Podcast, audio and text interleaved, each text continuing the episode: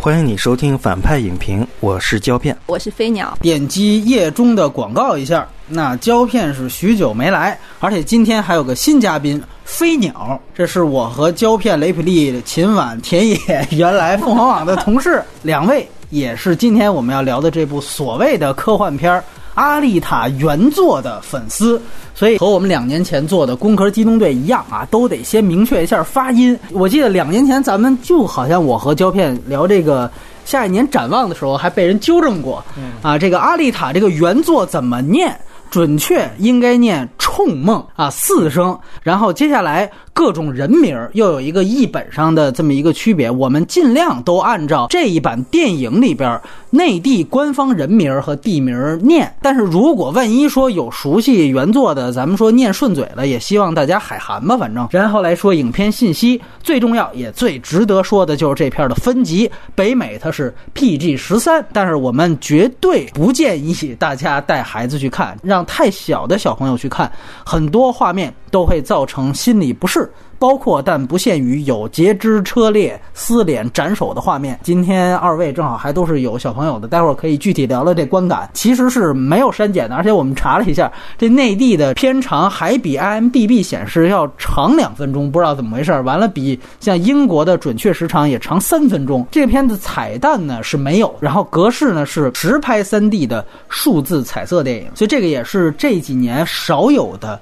真正的实拍的长片 3D。听说这个技术仍然是承前启后啊，使用了这个阿凡达当时的 3D 技术，而且也进行了进一步的革新，为数不多，非常罕见了。因为上一部是 变五吧，然后国别是美国，出品方呢其实主要是马上被迪士尼收购的二十世纪福斯公司啊，这里边后来变成二十六世纪福斯公司，卡梅隆的《光风暴》以及导演罗德里格兹的。捣乱者这个也都是承制方，所以基本上是主要三家联合出品。那么原著是根据日本漫画家木城杏人的漫画《冲梦》来改编的。那整个电影的剧情呢，基本集中在《冲梦一》的前三话。导演不是墨西哥三杰的墨西哥导演罗伯特·罗德里格兹，《罪恶之城》啊，包括《弯刀》的导演，原来跟昆汀是好伙伴，也拍了昆汀主演的《杀出个黎明》，多年来首部啊大制作、大成本的电影。但是呢，这个片子它的风光好像被另外一位电影人的存在所完全掩盖，就是跟大刘刚刚畅谈过的詹姆斯·卡梅隆，他同时兼任本片的出品人、制片人和编剧，署名编剧。啊，这个也是整个项目的缘起开发，也是从他这儿开始的。编剧除了卡梅隆自己之外，还有另外一位女性编剧莱塔·卡罗格里迪斯，曾经写过。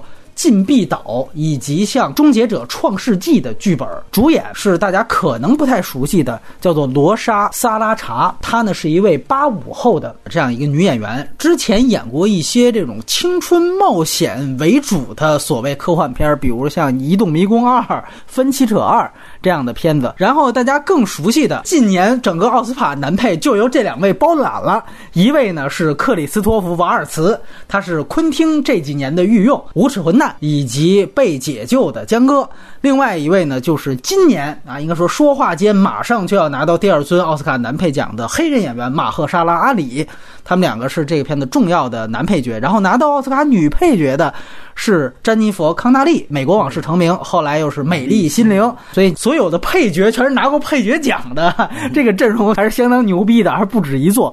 然后客串还有两位大家熟悉的，一个就是爱德华诺顿。那么，另外一位就是《速激》里面的女主角米歇尔·罗格里格兹，这个大家要认出来，她还是非常不容易的。当然，这里说一句，像比如说罗莎·萨拉查这个女主演，也是靠动作捕捉来出演的，有点类似于像比如说安迪·瑟金斯在很多部片子的存在，这个和真人出演还是要区别说一下。这个片子的摄影是比尔·波普，他之前呢其实掌镜过动捕大片《奇幻森林》。而且在更早以前是《黑客帝国》三部曲的摄影。另外配乐叫做琼基 XL，它呢是之前废土科幻名作《疯狂的麦克斯四》的配乐，也应该是汉斯季默团队出来的。首映日，首先这片呢是大年初一就在港台上映了，然后之后才是在情人节在这个美国上映，然后呢在内地是二月二十二号，成本是一点七亿美元，这个成本并不低啊。然后整个的票房目前呢在内地是两天三亿人民币，看看能不能到达十亿人民币这样。这样的一个关口，在北美呢，这个票房是远逊于内地了。到目前为止，它才仅有不到五千万美元的北美票房成绩。关于字幕，这个片子其实整体的翻译效果呢中规中矩，但是呢有几处还是说不能算争议，它是算是重新校正或者按照这个电影版去进行了翻译。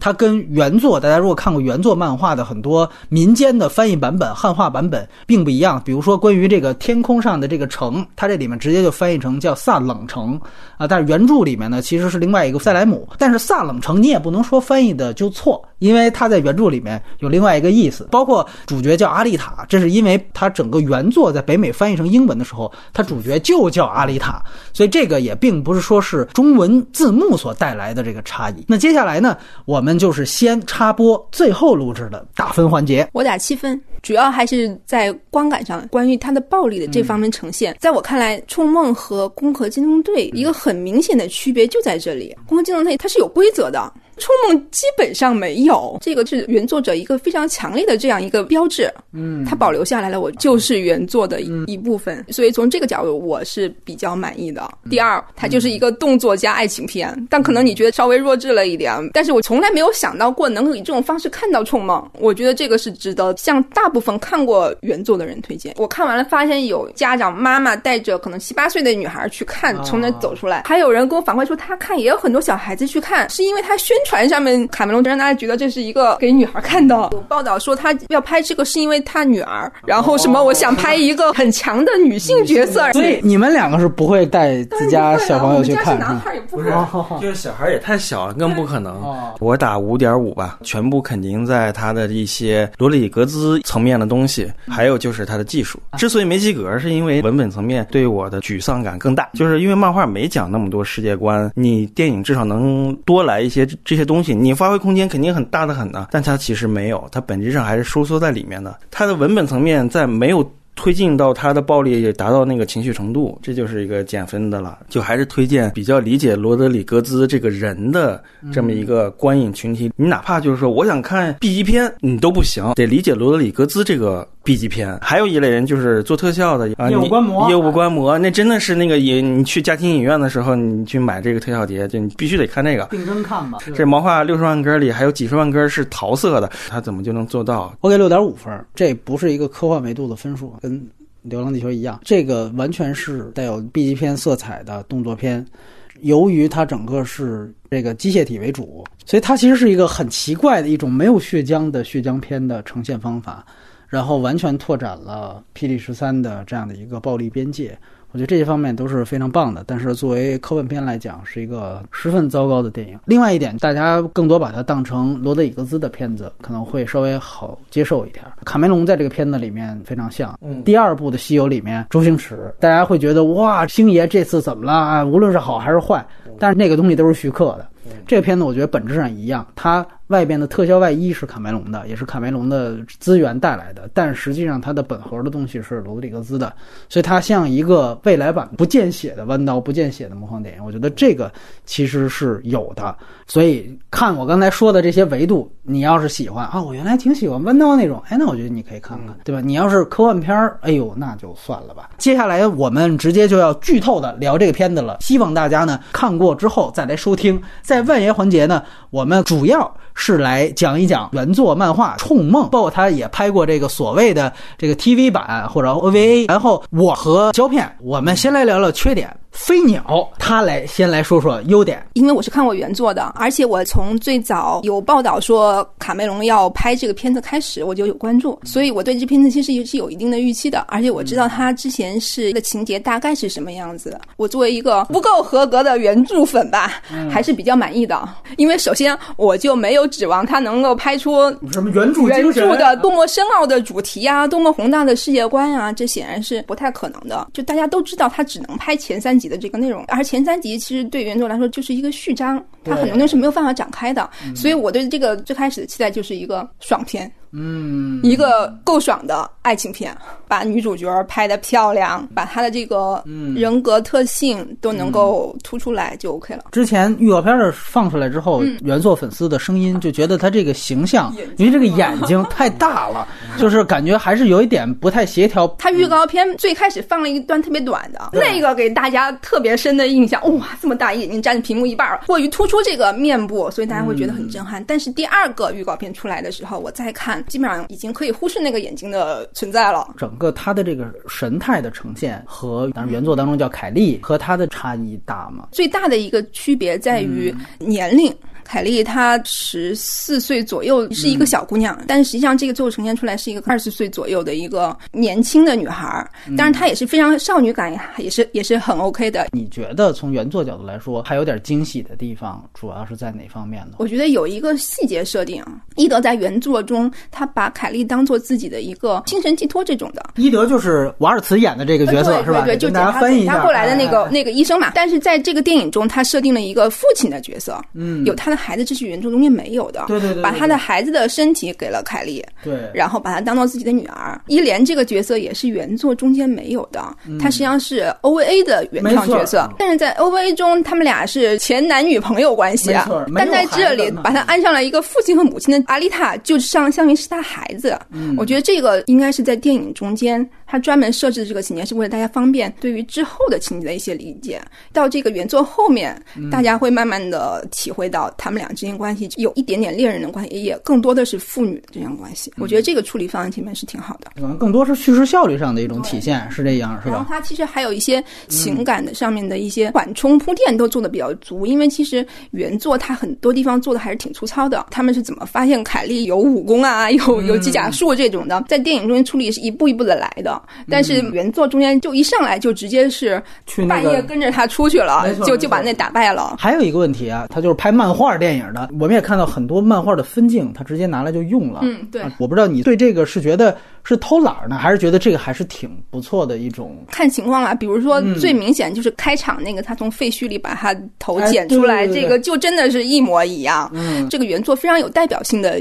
几个镜头之一，包括 OVA 也是用的这个镜头，是一模一样，大家都是没有变的。作为一个原著粉看来，当然是非常感动了。还有比如说，他坐在那个跟伊德发生争执，不准他去做猎人的时候，他坐在那个上面去俯视整个废铁城，这些都是属于经典镜头。来，咱们另外一位冲梦粉丝胶片，先来说说缺点。其实还真不是冲梦的粉丝，冲冲数的粉丝，我就看过他的那个 OVA 漫画，我就是在小的时候我。我蹭那个漫画店的时候，我会蹭两页，偷摸的假装要买，我就看在那看，然后看两页之后我就放下去。我是直到上大学，我还管它叫捅梦呢。所以其实我没有特别强烈的原著的情感代入，但是我知道它的原著的这个分量。我跟陆阳还关系还挺好，陆阳他是经常跟我聊冲梦这个东西，因因为就是陆阳是一个唯冲梦不拍的，对冲梦的热爱是那个疯狂级的。对，陆阳就是袖珍刀系列的导演，所以我希望能。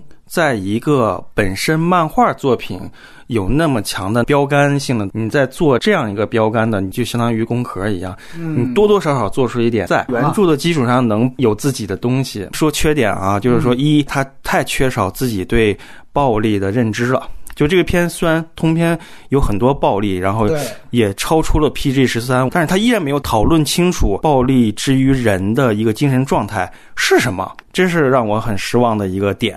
我就想看这个的。你觉得有哪些电影维度的东西？罪恶之城啊，罪恶之城讨论的很清楚啊。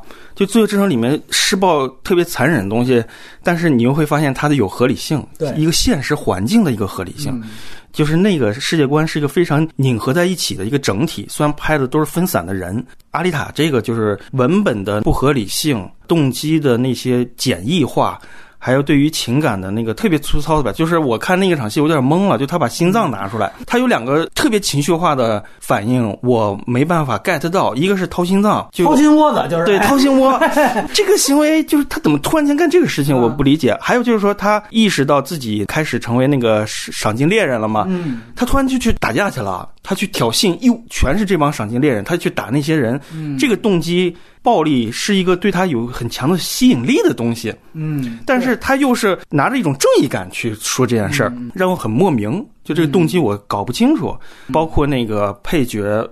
就是慢慢有点消失的感觉，就是九瓦尔斯这个伊德博士，就这几个奥斯卡的都后面都都没了。对，其实詹妮弗康纳利这角色我也觉得挺莫名的，他连工具化的作用都没达到呢，是是，就把他给处理掉了。啊，就阿里这个也是，你这个奥斯卡这个黑人，这个应该各种屌炸天的反派嘛，但是你又觉得他那个空间又很少，嗯，一切的一切，我觉得。核心的这文本上的这个最大问题，都取决于卡梅隆自己就没有想清楚怎么改造。首先，你就不能 PG 十三，这绝对是肯定会有矛盾的。这就是 PG 十三导致的矛盾。你觉得卡梅隆真的那么长时间都拍不起阿丽塔吗？在我看来，他没想清楚。不是技术问题，是意识问题，意识问题。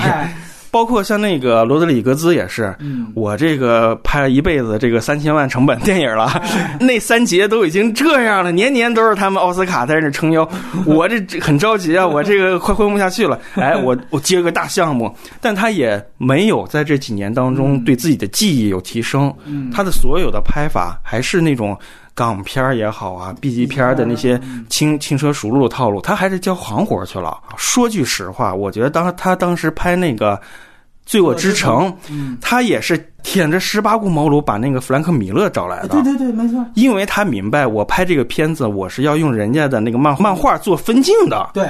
所以，如果我全部用他漫画做分镜，我不可能说服得了人。那他所以需要一个大家伙。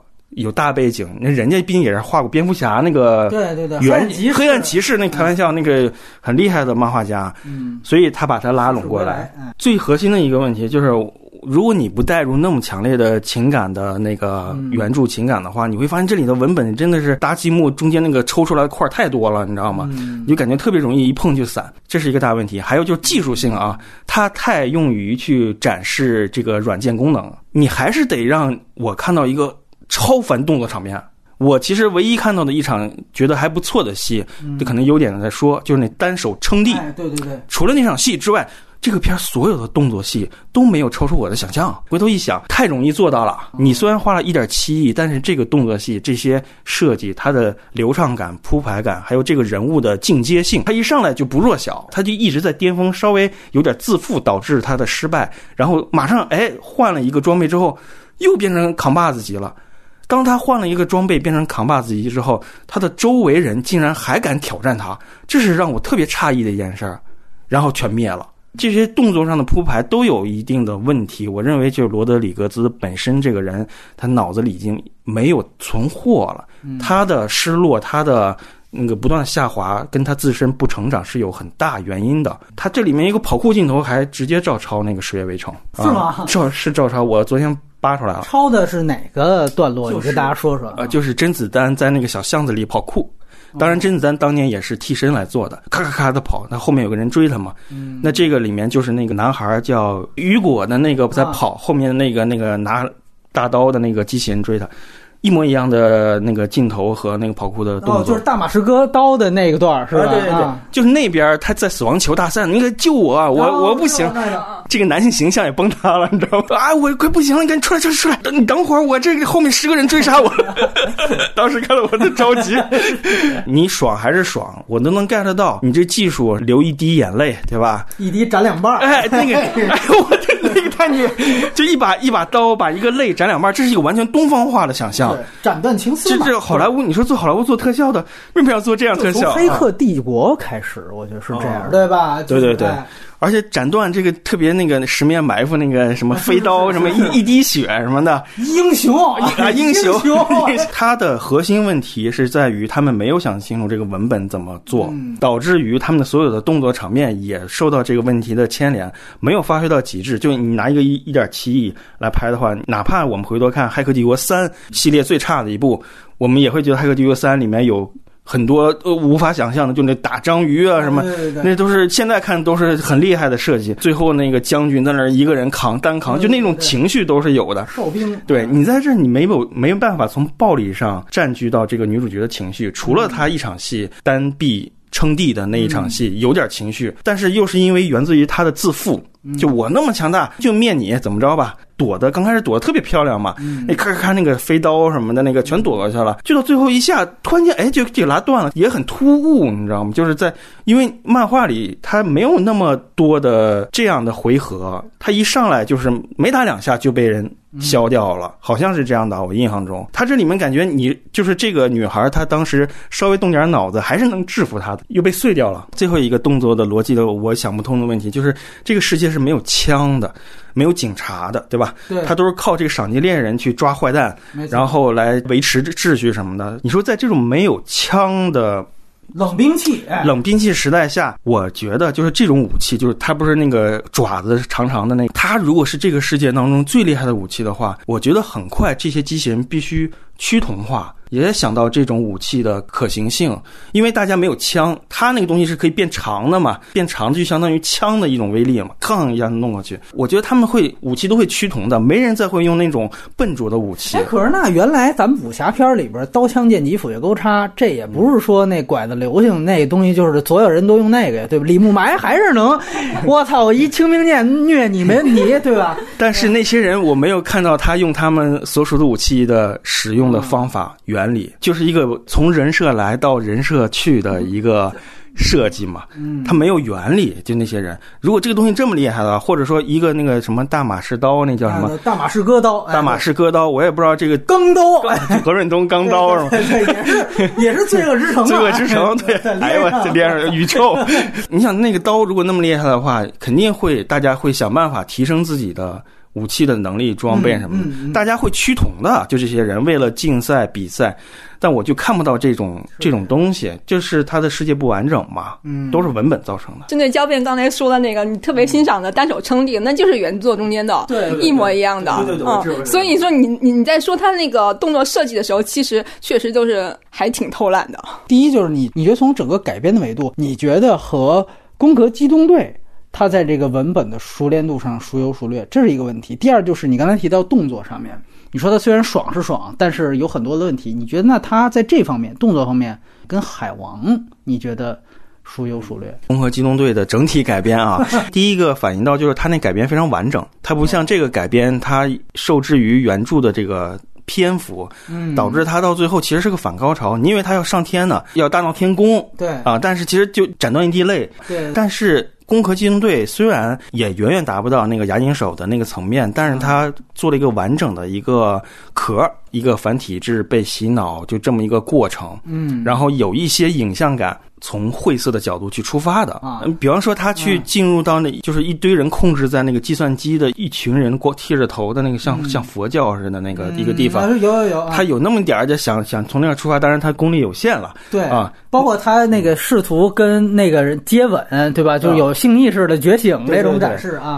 其实阿丽塔大部分时间是裸体的，她没有女人本身的那个那个，不是女人，她穿衣服，她穿衣服，对，她她也不是女人，就是她其实设定的是一个。呃就是他刚才说少女感，对，就年龄段确实跟少佐有区别，所以就是说啊，我觉得他在改编上其实宫壳虽然也不是那么的。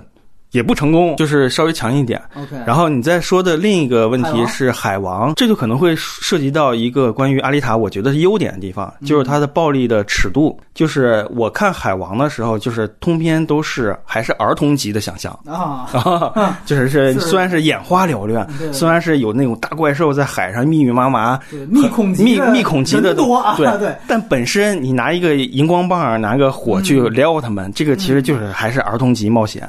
我。觉得就是说，他至少在某些残酷性上要那种动作上要优于，远远优于。当然，他原著更残酷了。嗯，他原著那个脑浆子各种乱飞什么多了去了。嗯，他这个还是优于那个海王的，就是他的元素没有海王那么多，只能这这么说。色彩没有海王那种，因为这个世界就是一个暗色调的冰冷式，它没不不彩色，它没有霓虹灯美学也没有，对吧？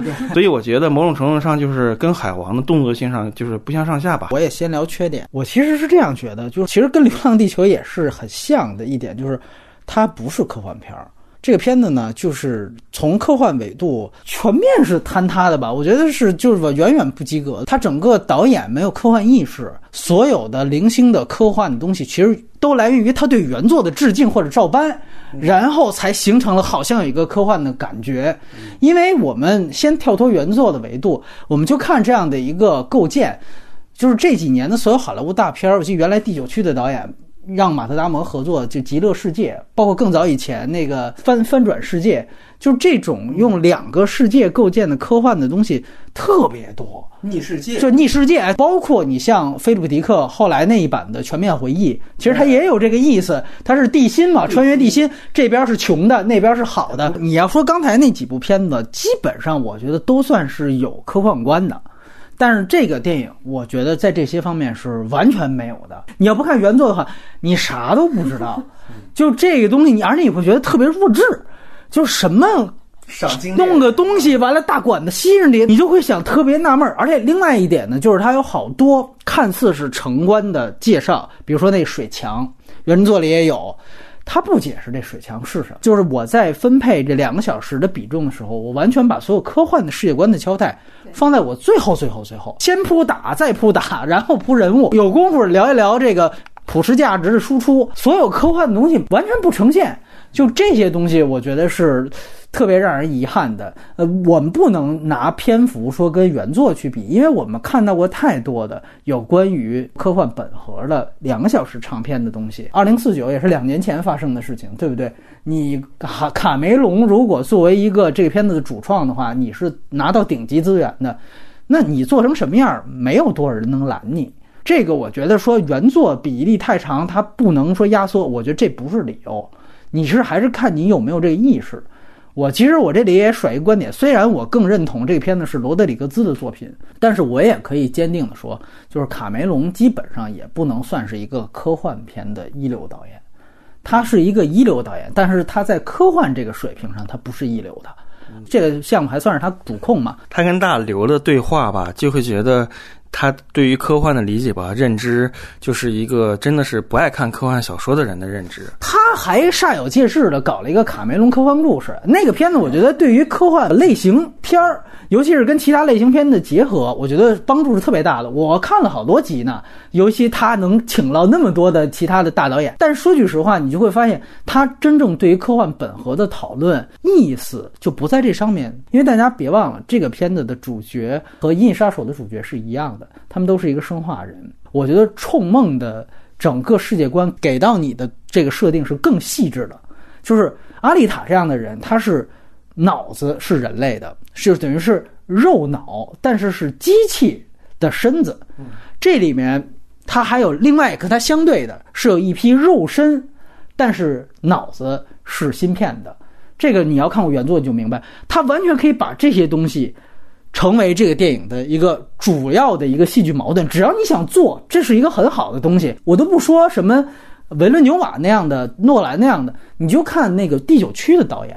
你看他哪怕做《超能查派》那片子也有很很让人接受不了的地方，但是他的讨论永远是这个，就我是谁，这个东西还是挺本核的科幻东西，社会观对夹杂在里。你包括哪怕我们退而求其次，说你展现一个这样的一个世界，对比一些大家认知当中也不怎么成功的好莱坞的科幻片，比如像新版的《全面回忆》，你去看那个片子的美学是相当牛逼的，我甚至可以这样说，哪怕。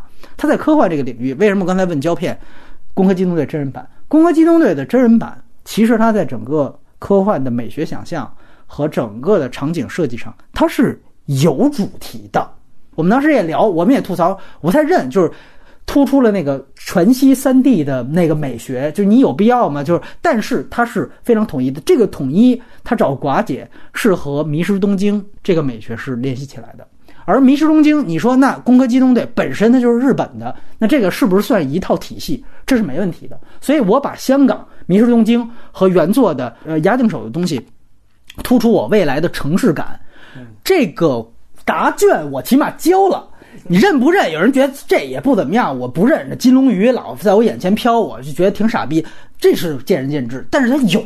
嗯，这个电影的问题就在于它在这方面你看不到，它没什么。举个例子，它这里边有那个就是机甲铁球的那一段比赛，是吧？这个是原作当中挺重要，尤其《冲梦一》里面挺重要一个东西。你看到那儿，你就感觉这跟原来休·杰克曼拍那个《铁甲钢拳》挺像的。一出城，你又觉得吧，这好像又是这个废土科幻、疯狂麦克斯，又有这意思。完了，整个这个就刚才说的这两层世界对立，你感觉又是极乐世界，啊，只是他没像极乐世界最后飞上去，拼凑感特别强。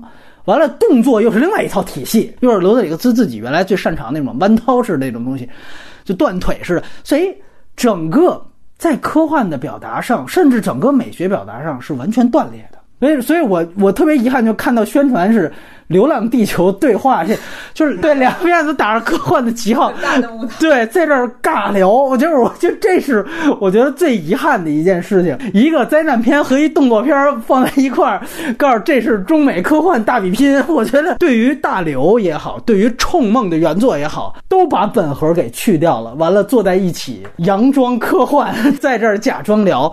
说动作逻辑、文本傻逼、剧情人物弧光没出来，这都是其次的事情。对于原作的这种说取舍的改编上，我有的时候是想是这样，就是首先那个 OVA 啊，我觉得它问题也挺大的。OVA 的问题挺大的情况下，你就不要再去汲取它的很多缺点了。我觉得这个是很多，你就像这个詹妮弗·康纳利这个角色，非得弄一个一家三口的破碎之家，还是原来卡梅隆好莱坞上个世纪这一代导演的思路，就是我做什么东西啊？终结者分家庭思路，我都是以一个类家庭的元素组成一个临时家庭。就是他老突出临时家庭这特点，就你说这个《终结者二》，尤其是最成功的二，特典型嘛。就是施瓦辛格是一个机器人，但是他是类似于的爸爸。对，完了之后，这个神经病的妈妈，这又是亲妈。完了，这有一个人类领袖，他做成一个临时家庭，然后上路，是吧？公路片就是这个东西，在九十年代，我们说你可能是有创举的，你再结合特效，你看到现在，这个实在不是一个特别新鲜的东西。我正好去。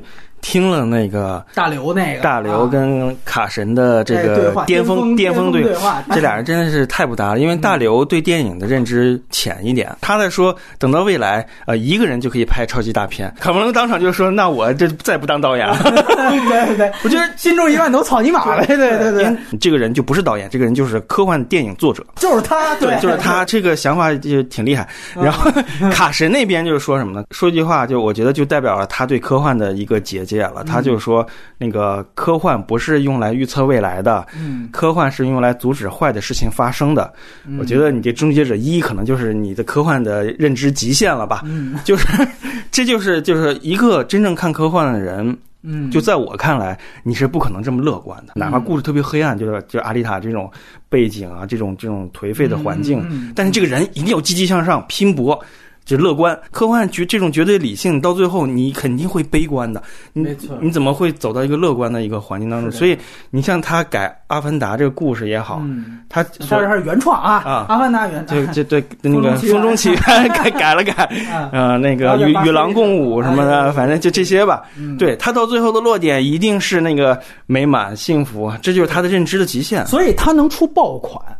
就是它能最大公约数，战狼，哎，对对，它是一个产品大大牛啊，是这样，是这样，就它这点跟《流浪地球》什么的，就是挺像的。但是科幻它其实是最尖子的那种，那你讨论东西就得稍微高级一点。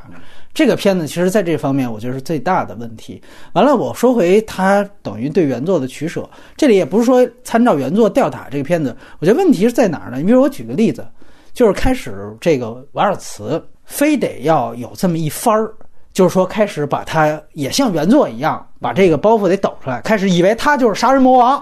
我父亲怎么是这样的？我有一个彷徨，对于父权形象的重塑，完了也没多快。对对对，二十分钟这谜底就揭晓了。原来我是一匡扶正义的一个。这个我觉得最大的问题就是在于你要没有后边那些连着，你这个东西其实没必要。你对于父权的讨论，你到后边没了。这角色原作他跟伊德的关系其实很复杂，他其实不是完全的父亲关系。对对，萝莉养成真的是这样。从这个小女孩出发，她可能是你可以建立是她对于世界观认知的这样的一个过程。但是这一番在电影当中，由于很快的说哦，原来我匡扶正义，我是为了钱。那你这两方是接着的，这对于观众去接受这两个人物关系，这是非常不合适的编排。就是我跟你说，很多在原作当中直接交代的东西，你在电影当中是要重新梳理的。他恰恰在这方面他偷懒了，我觉得这是不行的。就是画面可以致敬，但是你电影语言或者你整个电影剧本，你要重新编织，你不能原作里用什么哦，这儿有一个梗，我这边就用。在漫画里，我们经常能够看到有这样的特点，就是俩人准备打架，或者在打架当中。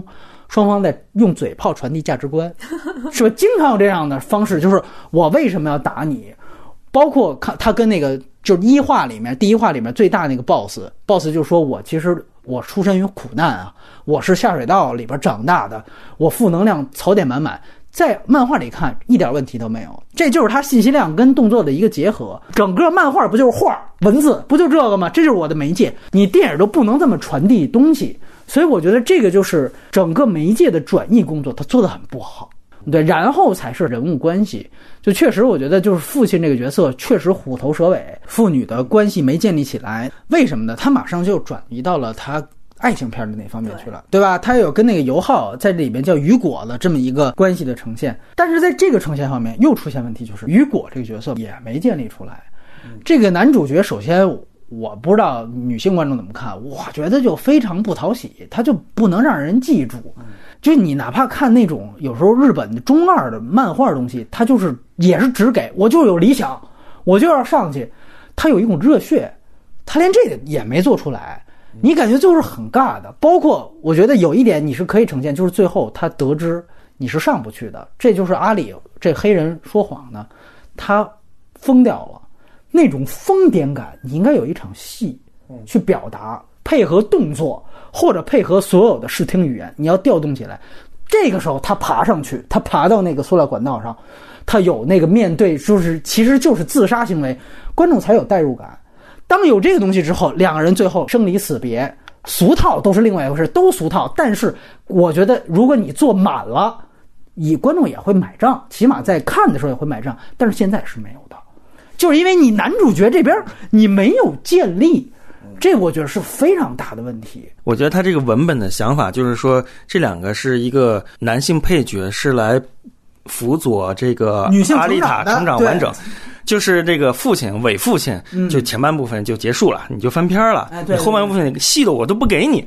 就男孩，你说他。干什么要教这个女孩舌吻啊？什么乱七八糟的，对吧？大家都会用渣男来形容这么一个东西，然后到最后直接就他不能给他一个高光，因为是这样。我觉得你如果要做人物的话，你最方便的是，你看这里面就是说两个男人对于阿丽卡的作用，咱别说帮助，它是一个一种作用，正向或者反向。我觉得最典型的是，如果你最后拍到是他最后斩断情丝。我投入这个真正的角力场、绞肉机式的这样的一个铁球比赛，那么你应该做的东西是什么？是你应该让这两个男人两次背叛你，就是我把我心都掏给你了，但是这两个男人是背叛我的，一个可能是压制我，对吧？父权的压制，这里边做的也非常的 糙糙，对他就是所有东西都有，每场戏都不够。所有意思你都明白，但是什么都情感都没传递出来。完 完了，到男人那儿，那你真正的情侣关系更容易做出这种背叛感，也没有。他这个给他加道德保险这点，我特别不喜欢。我啊，不是真的去抽这个真人的这个脊椎，对，完了就是割人家而已。我都已经对海老扑就是阿里黑人对他的这个弹压，那你这个背叛感怎么突出来呢？就是原来这男主角他本身就已经挺可怜、挺惨的了，那你这个成长是怎么建立、怎么完成的呢？你看二零四九，就是我以为我是救世主，到最后我都投奔革命军了。人家告诉你啊，每个人我们每个人都是这么想的，每个人心里都有一颗木马。我操，这东西是真的是幻灭。于是乎，这个人他最后有了这么一个，我躺在最后那个雪地雪地上的那样一幕。这个人物弧光的反转，这个背叛得是实打实的。包括他对那个幻影玩偶、VR 玩偶那个女孩见到新人，他就不认你了。这种背叛也是冷冰冰的东西，它如此真实。但是我我也是一个机器，但当我有人性的时候，我被我原来的同类东西背叛，这些背叛都是实打实的。到这个全是虚的，哎，然后呃，来刚才聊优点的，哎呀，接着来聊缺点。你看这缺点连着轰啊，呃，飞鸟来有请。好，刚才听了胶片说的，其实呃有有几点我大致上还是很同意的。首先是世界观的问题，刚才大家也都表达了，全篇就没怎么交代。对对对对，就就算我是一个看过原著的人，我上来也嗯。这样就开始了，然后他最多也就是在中间去找那那个飞船的时候，稍微交代了一点。我看的时候，我也在想，那如果是一个完全不知道原作、完全没有接触过的人，他是一个什么观感？他可能就莫名其妙。在影片中间，你还是可以感觉到一些。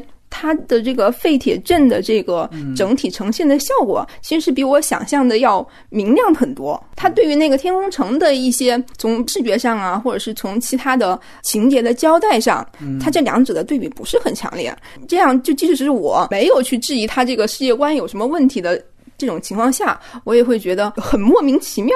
所以，其实我看到一半，我就觉得，嗯，差不多这就是个爱情片吧。第二个就是男主角，在我的观感中间最大的一个问题，刚才也说了，首先是他们两个的年龄，他是已经调整成一个二十岁左右，但其实他那个情节呢，他还是像十几岁的他想要做把十几岁那个意向保留，但他同时又加了一些成人的。这样一些反应，所以你看的时候就会觉得特别拧巴，同时又展现出来那个男主角特别弱智。他是为什么想去萨莱姆？他其实没有交代的，你就会觉得哦，他这个人。过于头脑简单了，嗯，另外他可能也是一个，比如说刚开始他其实是有利用女主角这样一个想法，所以他在感情上观众也不是特别讨好，所以我觉得他男主角甚至是有很大的问题。其实我觉得这一点在原著上是有很好可以利用的情节，但是 O V 处理的不好。那问题现在他就是直接搬了一个 O V 的，如果他用原著的那个处理方法，尤浩这个人物原作里就是完全冲着梦想去的，嗯嗯。并没有跟凯莉有这种就是情感上的互动，其实并不多。中间会交代他为什么，是因为他的哥哥，对，嗯，包括他一些细节上是就是换了他哥哥的手啊，这些，我觉得这些你把它安排在一个十几岁的少年身上就很好理解。是这样。嗯，现在他把他成人化了以后，他并没有很好解决这个这个动机问题，就变成了一个硬设定。就是这个确实是因为你要细想的话，如果每个人都向往上层社会的话，那应该所有人都想上去，对吧？为什么？就他这个执念那么强，没错。O V 其实也给答案了，O V 也把哥哥的这个层交出来，就是哥哥他原来是有飞行器嘛，他做了一个热气球，本来是想飞上去，结果最后等于被他嫂子。给举报了，然后在原作里可能更狠，就是他多年之后在卖器官的那儿发现那只手。他其实是把除了女主角以外的所有角色都弱化了，因为其实当你看完前三章的时候，你会觉得这个女主角她的这个人格和形象还还只是一个萌发的状态，和配角相比，她是不太抢眼的。对，她可能看完前三章，她觉得，比如说 O A 拿出来，其实大家当时诟病，包括她 O A 原创的那个施林的那个角色，大家会都会觉得她比凯莉。要抢眼很多，觉得凯莉好像是她是她是一个串线的，因为实际上你你前三章的内容放在整个《冲梦》来看的话，她的女主角的这个人格还没有完全建立起来。其实他讲的成长，至少不完全是他在格斗技术上的这样一个成长，他很多是关于说寻找自我这种成长。没错，没错。我觉得这个也是一个这个片子特别顺拐的一个地方，就是说原作当中其实是一个自我意识的觉醒的过程，就是我到底是谁，我是由什么来组成的。它其实是和《攻壳机动队》和《银翼杀手》的讨论的命题其实是殊途同归的，其实是一个方向的。它最后一定有一个形而上的东西。但这个片子的成长，真的就是经历了这个失败的恋爱，经历了跟父权的纠缠，他长大了，真是字面意义的成长。这就是之前我们聊《攻壳》田野他说的一个，就是《攻壳机动队》的压境手板是在讨论我是谁。这个片子是真的最后告诉你了。我是谁？就我那儿一个妈，那日本妈就是我，就是他生的，就是真的非常直肠子的，一拍桌子，我告诉你我是谁，这你解决了。这个片子也讲成长，就是他经历着失败恋爱，他长大了，其实就是最后把他一个科幻的讨论，给他矮化成了一个类型片里的故事。约翰康纳《终结者》里边。也是嘛，对吧？我最后我哦，怎么成为的人类领袖？好了，我改这些片儿就是一定要就是他们那个美国核心价值观。咱们看《七龙珠》，那个是旷世灾难，那个。你改成了一个青青少年什么校园的故事？对对，校园片，哎，校园片，对对对，是所以在我的认识，我觉得他能够把一些具象的表面的东西能够能够做的差不多就行了。到哲学观、到世界观这种东西，跟再创作者的本身的这个世界观是有很大的关系的。如果再创作者他自己没有，或者跟你对不上号，这个就很难。比如说《押金手》，大家觉得做的好，那是因为他那个作品差不多就就。就是有非常强烈的他的个人风格了，再到无论是卡梅隆，他跟牧城雪户最开始的，不好意思，我是习惯叫牧城雪户了。他在这方面到底有没有怎样的沟通，有没有达成一致，这个这个还不知道。而且就算你说牧城信人他本人，他自己也不一定就是在这个过程中想的非常清，他可能是有摇摆的。对，因为我们知道他连载从九零年开始，就十多年了，中间。还断载一次，因为他个人就遇上一些事，他自己说的可能精神出了问，有点 有点崩溃那种状况，断载了。我们知道他是在 Jump 上连载的，Jump 他是编辑会干预很多的，对，在这种过程你不知道出现过各种什么样的角力，因为他中途。呃，到两千年左右的时候，他据说啊，据说是跟《Jump》的编辑发生一点争执，然后就说我不干了，我到讲坛社去了。这漫长连载过程中，你会发现他有很多地方其实并不是一开始就想好了，我就奔那儿去的。他中途他是会不断的、不断调整、不断调整的。最典型的，带我们外延去聊吧，对吧？就是这个确实是很有意思的一个特点。怎么着，胶片，你来这个优点吧？啊，优点其实有的，有的，呃，两个层面啊。就是我刚才提过的那个暴力，咱们看那个《攻壳机动队》啊，原作也是很暴力的啊，而且也是情色的。但是你看那个都是 P D 十三，哎，你看斯嘉丽约翰逊那那身肉肉的衣服的，就就特别让人不想产生性欲的秋裤什么的，对对对，就反正让至少男性看那个是完全不性感的东西，对。但是这个片子其实某种程度上，我觉得真的是超出 P D 十三的概念，对。哪怕是机器人那种，无论是他们的肢体多么的机械化，他撕开它的时候，他有脸部的表情痛苦，或者说揪出来带了根脊椎的这种，有点吓人的感觉。削脸那场戏，如果那个演员他不那么去表演的话，那场戏是非常恐怖的。那个很某种程度上不是在于这个被痛苦的这个人，被削的人，是在于。阿丽塔这人好可怕，你知道吗？他就憋着呢。我觉得他这动作的进阶性啊，他要有一个明确的概念，就是，你这把刀，我将来一定要拿到手。对，你你这把清明剑，我玉蛟龙的，他其实是这种这种概念。但他之前没有太铺好吧？其实那个东西拍好了之后，那个那个劲儿是能更上一层楼，可以这么说。我当然这个东西也有，他也也有情绪，那是对有的，就是超出我的想象吧。就这种暴力层面，包括最后把那个詹妮弗·康纳利给弄成了一个器皿，真的直接展现在荧幕上的时候，他其实想拍成一种，我不知道就弱化那种恐怖的感觉吧，想想拍成一种滑稽的感觉。我觉得那一段其实是意思都到，他其实就是最后推男主角让他变疯的一场戏，就是。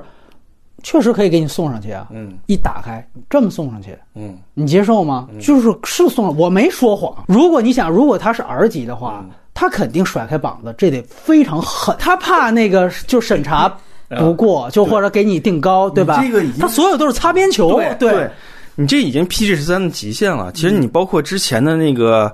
阿丽塔自己本身碎的，我这些戏都是在我看来就超乎我想象的。嗯，就因为我是带着 PG 十三，你这个就是一个差不多这种打打啊，不就是机器体吗？我拿一刀就那么回事儿吧。从刚开始那个小巷子里面，他第一脚把那人脑袋给踢得有点扁，眼珠子有块快快出来的时候，我就发现这气氛有点不对，你知道吗？就是你刚开始这个大眼睛不灵不灵的，对吧？你晃动手指，那手指的叮铃当啷的小小小脆脆的感觉。你突然间到夜里打起来就开始变成这个，我就感觉这个罗德里格兹玩一点啊，还玩藏着一点。呃，相比之下算是优点。还有一个就是说，他技术本身整个动捕技术的，我还是觉得挺好。我不知道为什么这次很多人在提这个。哎，你看这个有这种恐怖谷效应吗？就是 CG 人啊，已经是那么多年了，你怎么为什么要在这一步跟我提？你之前那么多 CG 的人物，那么多《侠盗一号》里面的莱雅公主，你你问我这个都还可以吧？就是你这个明明大家都知道它是一个一个 CG 做出来的东西，我看的时候我就不会认为它有任何的那种，它有违和，但是它是个机器人哎。它不是一个真正实体的人。阿丽塔区分于其他机器人的特征，在我看来，就是因为它的面部的不真实。嗯，在我看来，就你超大的眼睛，这个人长成这样就是畸形。但是这个超大的眼睛，在我看来，就是区分他跟正常人的某一个微妙的东西。我，但是我这里要说一句，就是如果你把它当成一个客体去看，就是你展现的是一个机器人，比如说就像二零四九那种拍法，对吧？上来我就告诉你他是生化人，这个 身份没有质疑。那我觉得你就不能再通过。普世价值的东西，想让这个人物跟你发生共鸣，对吧？那这是缺点嘛？他普世价一开始就没想好，所以就这么顺着来的。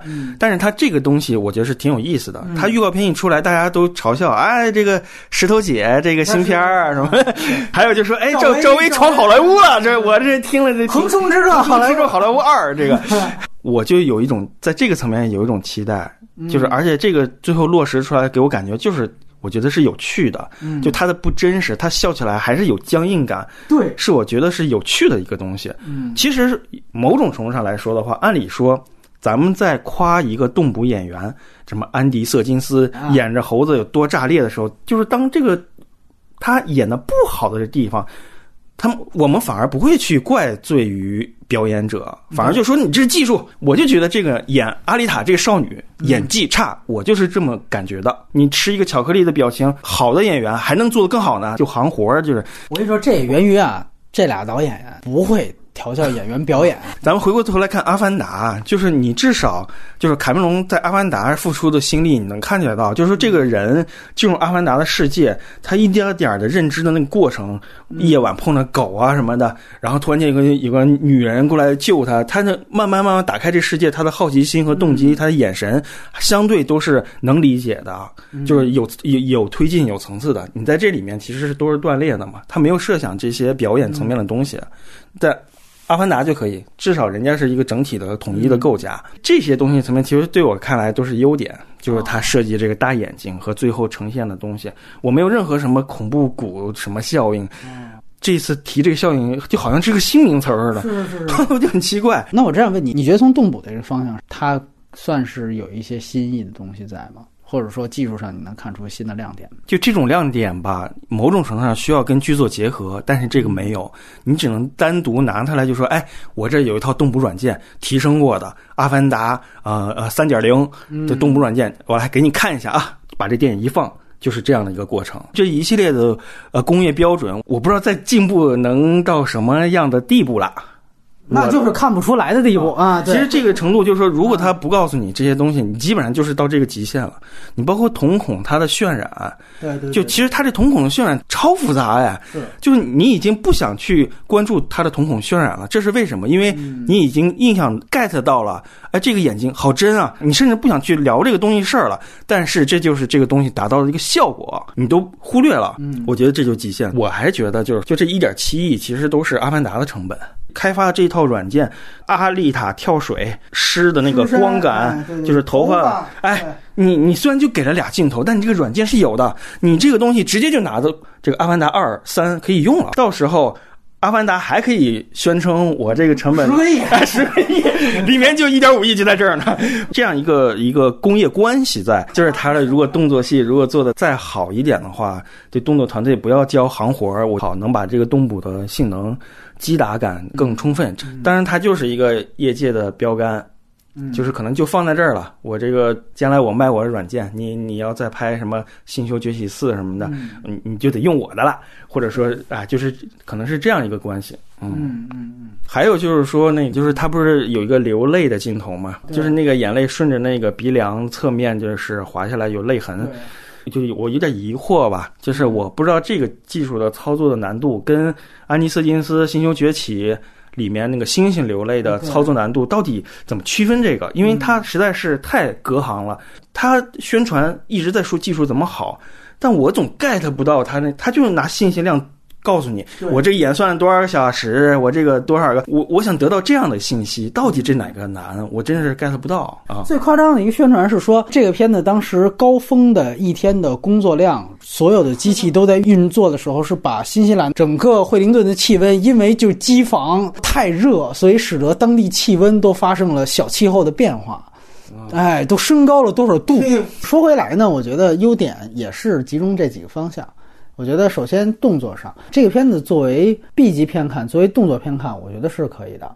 我觉得它是及格分以上的。每一场戏的动作给你的感觉，我觉得都有设计，而且都流畅。整个的肢解和所有关于暴力画面，我觉得这就本身就是整个无论是原作还是这个电影本身的一种动作母题。因为原来我们一直都有担心，包括听你们最早说《冲梦》的特点的时候，就说这个片子应该在这方面肯定是做取舍了。这个的对比，我们可以去参考《攻壳机动队》。就《攻壳机动队》，刚才说了，在整个美术方面，在整个科幻的意识方面，比这个片子还是要强的。但是它在整个动作设计方面，其实是远远不如这个电影。就是它是真正把《冲梦》原来的那种负能量的情绪，我觉得是给到了。就是这种给到，可能在文本上有不够的地方，这是文本问题。但是那个情绪真的到那场戏。你觉得还是有的，哎，你不能抢他猎物，马上一刀下去就把你脸撕了。包括阿丽塔最后说所谓为男友复仇，其实全都是找的辙。真正具体到那场戏，你会看到这个人这个情绪和他整个的动作是非常统一的。所以我觉得这个片子就是能做到在动作场面内部，这个情绪是很准的。你要说从这个点上，那就是他们这个废铁城。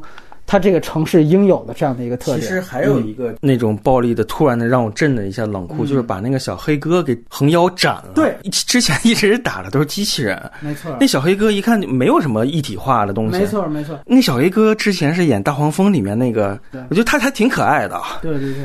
然后突然间腰斩，腰斩，我这个当时还挺震。没错，而且呢，他真的是不避讳的去展现了所有截肢之后横截面的样子。R 级最大的一个特点是 R 级见血，普及过很多次。这个 R 级跟 P D 十三不一样，腰斩了，都腰斩了。你看他那个血是没有的。在我看来，他是重新定义或者拓展了 P D 十三这个级别的暴力边缘。嗯，我觉得这是极限，就是借着说这是都是机器。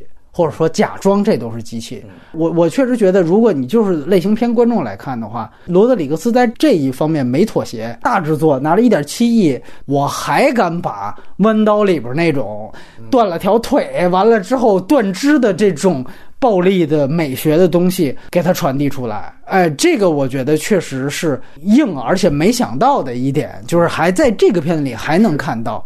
包括其实就是虽然很俗套的那种，就是铁球的段落，但是你也能够看到那个击打感，也是分裂感，就这些东西还是确实挺强烈的。因为有时候我们就去想，退到一万步，当时说变形金刚大家为什么嗨？就一哪怕你看都挺套路的，但是大家就是希望动画片里的那些东西，它真正真人化之后，它那种钢铁。变身的那二十秒、十秒，那个齿轮的转动，那个直男就是嗨这个东西，他就是类型元素的满足。那你这个创梦的这种暴力。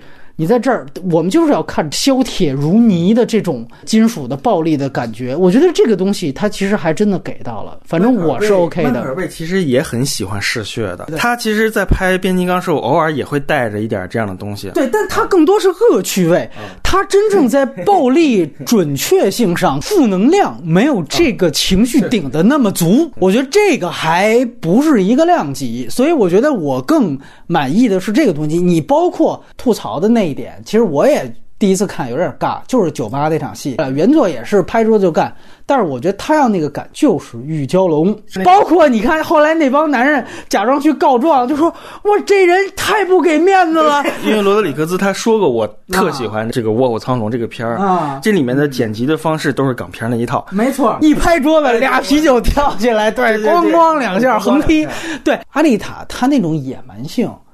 就是与生俱来的，这是那种原始暴力。对，所以他没必要老扑谁背叛我，就这人开始就跟小孩的恶一样。对，你看周星驰在《功夫》里面，就是他不是假装最后牺牲了嘛？就是。咣咣那个把脑袋给砸到地上的那个，我操，那个老可怕了！我我当时看到那我就有点震。包括后来降魔篇那种，对，他其实就是小孩儿对于生命的认知不完整的时候的那种暴力的本能的。做出来的事儿，对，比如说地上有只虫子，哎，这虫子正好啪捏死了，就这种行为，或者枝叶那个感觉，大气层消失嘛，对吧？大气层消失，小孩拿那个放大镜在那射蚂蚁，烧蚂蚁，就是这个东西。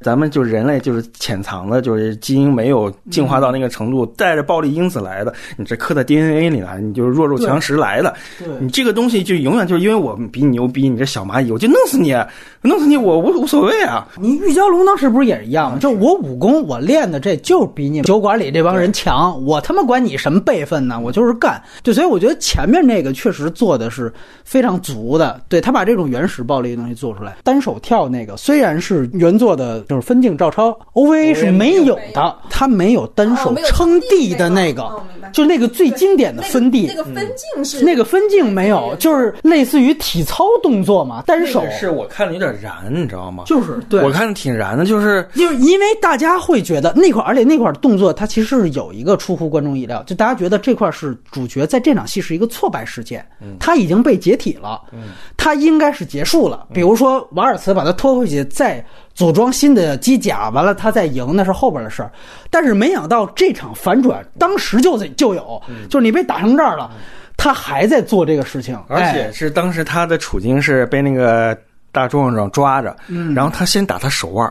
咣，给来这个狠拳，然后我靠，疼疼了一下之后，是一松手，他是反转，赶紧反转下来，靠这个重力赶紧撑地。对，然后他脑子里肯定在疯狂运算啊，我怎么有胜算啊？然后他又靠这个力把它撑起来，撑到一个跳到一个跟脑袋平行的高度，一拳打进去，我这个看起来特别燃，你知道吗？对，而且他其实还有另外下边一个动作，就是盾。这个手就是不是说我打进去我抽出来，它断在里面，这个完全都是原作的东西啊。但是你就看在 OVA 里面，我觉得就是经费问题，因为 OVA 大量那种定格横摇，你就知道是典型的日本动画里边没钱的时候经常用的那种过场镜头。然后他拍动作场面怎么着？他单独切一个分镜，是他不是经常回旋踢嘛，上往下劈嘛，对吧？他格斗术是这个，他就单独给一个他在空中回旋的一个动画，完了直接就是一结果。就是 OVA 是这样拍的，退到一万步，就是我们想看到把一个没有在动画当中呈现的原始暴力，或者说原始直男的这种官能刺激，他这里面真的给到了，所以他能有这。而且你说这个不要特效吗？他那个单体撑的那个后边前面还做一套体操动作，那有点尬。但是他这就是技巧，你想那个重力，他要去设计演算，要不然的话会非常假。这些东西我觉得确实都是，就是他身体不平均，对吧？没错，而且他也是斜半截身体，你怎么设计？原著漫画是随便画的，这个真的要落实到真人是是真的是得需要技术基底的。这个东西我觉得有，它确实值得说。为什么我对宫壳的真人版动作不满意？我们说宫壳那个牙镜手那版最牛逼的是最后他拉那个最后的大的机机甲断了，牛逼点就是那是断臂维纳斯啊。它是真正把最残忍的变成一种人体美，那真正人体肌理美。你再结合它讨论的就是什么是人，人和机器的区别在哪？人和一体人的关系区别在哪？那个断臂维纳斯那种美感，残忍暴力的美感，你得出来。东壳的真人版就没有，但是这里边就是那个打到那个眼孔里面，最后啪一下那个断手，那个东西是对的，就是最残忍的暴力的东西的美感出来了。我是看其他片子业务观摩二刷，为了做节目，这个片子二刷是你特别愿意再去看一遍的那种，再想爽，再想爽一遍的那种感觉。这个东西是真的有，就是有点像看《新许之王》，就是操，就你拍的这么糙，但是他那个负能量就是在那儿，它就是能给到你。这东西我觉得不得不夸呀两句。对，完了之后是特效，特效我觉得也是一分为二。你动作你没有特效的精密程度，你谈啥谈？你这些东西全都是要有东西，然后另外一方面，你就会觉得这就是一个炫特效炫技大片儿。对，我觉得它的维度特有意思，就是说我们那天聊《黑色党徒》，就是很多人都也不太理解《黑色党徒》那片子为什么评价还挺高的。就是《黑色党徒》的维度是，如果他从影史的角度，他是在技法上。对于前面的电影，他在做技法上的互动，就是整个电影语法方面，它是有自己的一套一个维度的体系标准的，是电影通常来讲四套的标准。那么说，如果说阿丽塔它是激活另外一种一条轴线的标准，就是技术史的标准，特效广告片、特效宣传片，它是这个东西。要我说，就那种视碟家庭影院，没错。我就说你刚才提到的那个，就是取机甲那场戏。我们知道，在原作当中，那个是瓦尔茨那个角色，伊德那个角色发现的，而且是早就发现了。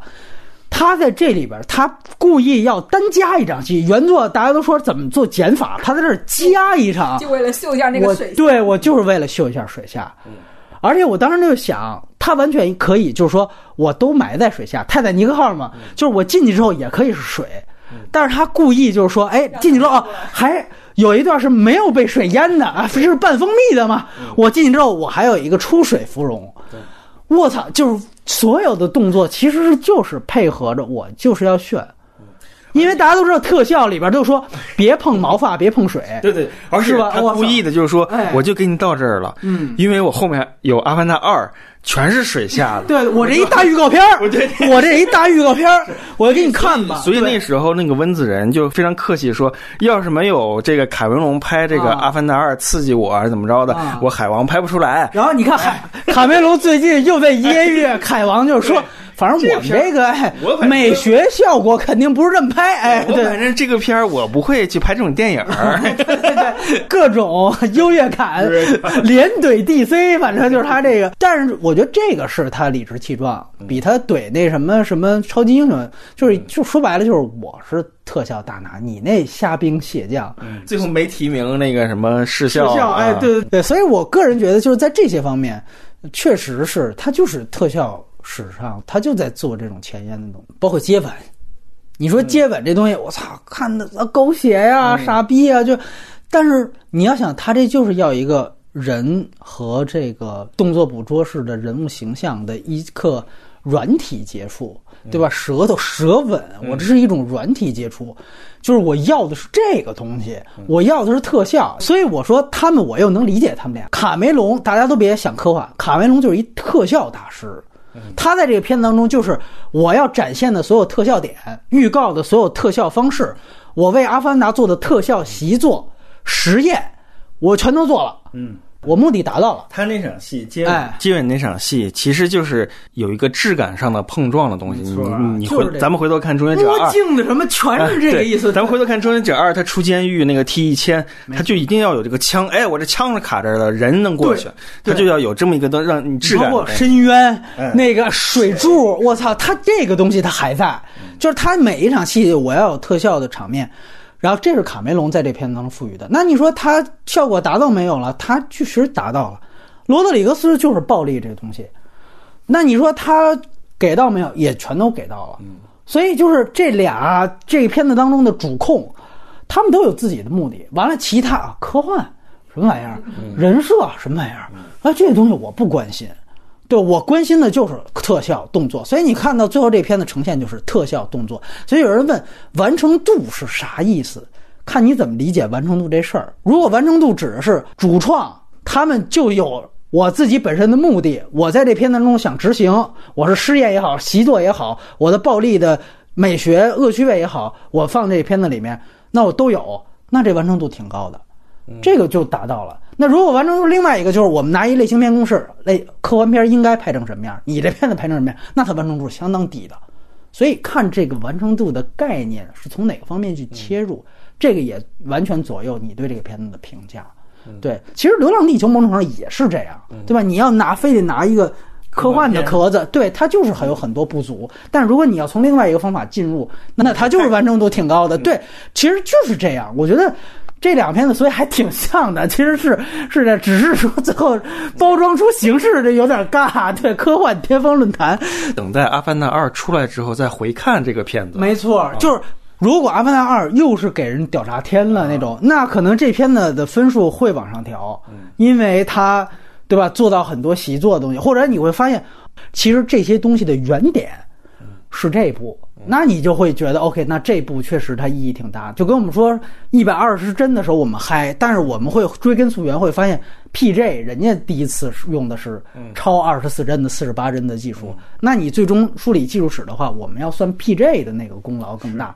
那这个意思是一样，虽然那个最后成为了一个呃话题热点，但是我觉得这个其实是有一个承接关系的。对，其实还可以说一个细节，就是虽然这个片子的三 D 层面它效果也没有因为三 D 实拍儿厉害到哪里去，嗯，但是其实罗德里格兹老早就喜欢三 D 这个东西的。对对对对，罗德里格兹啊，这可能就后面的事儿啊。是前阿凡达时代拍那个小特务，小特务那个全都是三 D 的。对，然后那个包括他其实也最早就紧跟在卢卡斯后面用数字高清摄影机的这个人，是是是是，就他其实没有什么胶片，怎么就一定要一定要那个什么审美什么的，他没这个。然后他其实拍的第一个数字摄影的是那个墨西哥往事。衰就衰在那个故事什么各种层面全垮塌了，就是包括那些那个做喜欢胶片的那那一系列的导演，好像有个纪录片就讲了这个阴阳相成，基努里维斯，哎，他就赖在了这这个罗德里格兹，谁谁叫你用数字拍他吗？拍傻了吧？然后罗德里格兹就特别的委屈，你知道吗？就找那个卢卡斯诉苦什么的。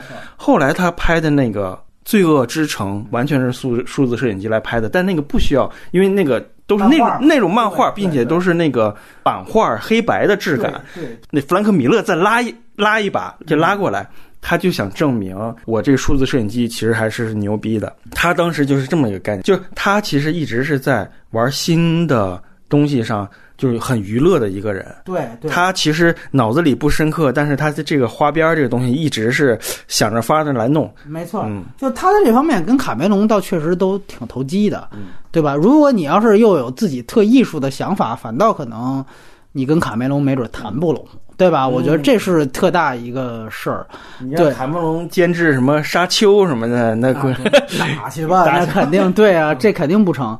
对，所以或者或者他敢不敢找一个维伦纽瓦去接着他拍《终结者》？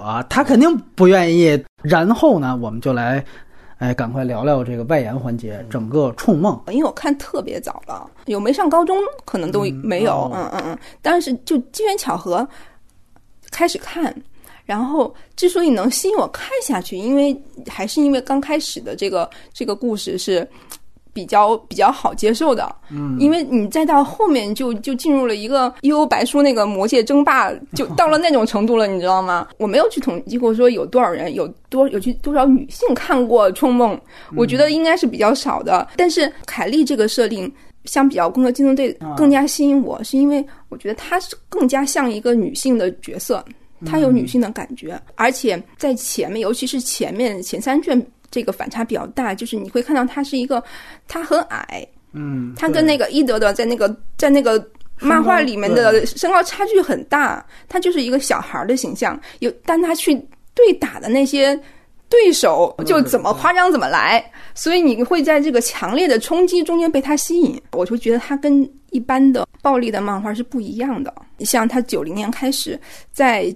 八十年代这种就是什么美少女战斗战斗这种啊，其实还没有什么，就是从九十年代开始。但是一部分人会认为魔法系是什么美少女战士这种，但是凯莉在那个时候已经算是战斗美少女的一个标杆，所以她其实是一个在那个时候看起来是让人眼前一亮的这样一种设定。嗯，但是你现在三十年了吧？从那连载开始三十年了，这种角色太多了。你当时也提到暴力，那你觉得开始你看的时候，你觉得暴力是？就是因为啊，女主角很吸引我，暴力这东西我暂且能忍，还是说开始这个也成为吸引你的一部分呢？我觉得是不能够理解的。哦，他那个程度并不是哗一下来一刀见血喷上去，像那个上何言后来的五藏和五线之助人那种，就是非常暴力。他在灌篮高手之后的那部作品反差特别大，一刀下去，这血恨不得就把这整个一面喷完了。嗯，他没有这种。但是你能感觉到他他的那种叫叫什么残忍的意识在中间，对对对，这种是我不能够忍受的。我有一个观点，就是你现在把它当做一个经典，你回去翻看三十年前的东西，对，大家都说它特别重口，你真正带一个重口的心理去看，包括有如果听完这期节目或者看完这个电影版，你回去看原作的，你其实找不到一个能够让你吃不下饭的那个场面，没有。你都漫画你都看？我第一卷是完整看完，就第一本完整看完九卷嘛，九本是没有的。但是我可以跟你说，他的东西确实是得跟文本结合去看。你现在是一个什么样的时代？就是你恨不得说，你年轻人的手机里边都有那个 IS 火烧和油炸视频的这样的一个真实的处刑犯人的时代，虐囚的这种都是真实的时代，暗网的那种残忍的画面，那都是真实真实视频。还有什么这种虚构作品？我觉得新一代看这根本就不是事儿，对吧？对你这么一说，就咱们小的时候，我看那个《机械战警一》，都会有很大的重口的感觉。对，但是那个是 R 级的，对吧？对，《机械战警一》没问题，《机械战警一》跟这个是对路的，他那个方向感是对。保罗·范霍文嘛，包括老版的《全面回忆》，他是这种。就是暴力意识和残忍性是特别强的。然后我接着问飞鸟，你当时看的时候，对于他所有一些相对如果有的晦涩表达，你当时是一带而过呢，还是说也会跟着他想一想呢？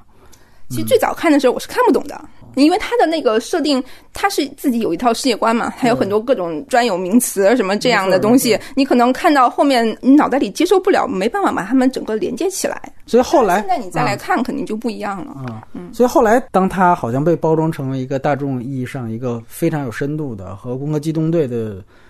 原作是一样的，这种所谓科幻漫画的时候，我不知道你们之前是听到过多少人聊过。第一次接触非常，少非常少，因为这个东西，你看它连载那么多年，就一个 OVA，OVA 是什么东西？是录影带，它不是在电视上播的。对对对对。所以它其实曝光非常少。如果不是哦，零几年可能有一条消息告诉我卡梅隆要拍这个啊，我当时想，怎么会有人想到这个东西啊？怎么会有人想到这部作品？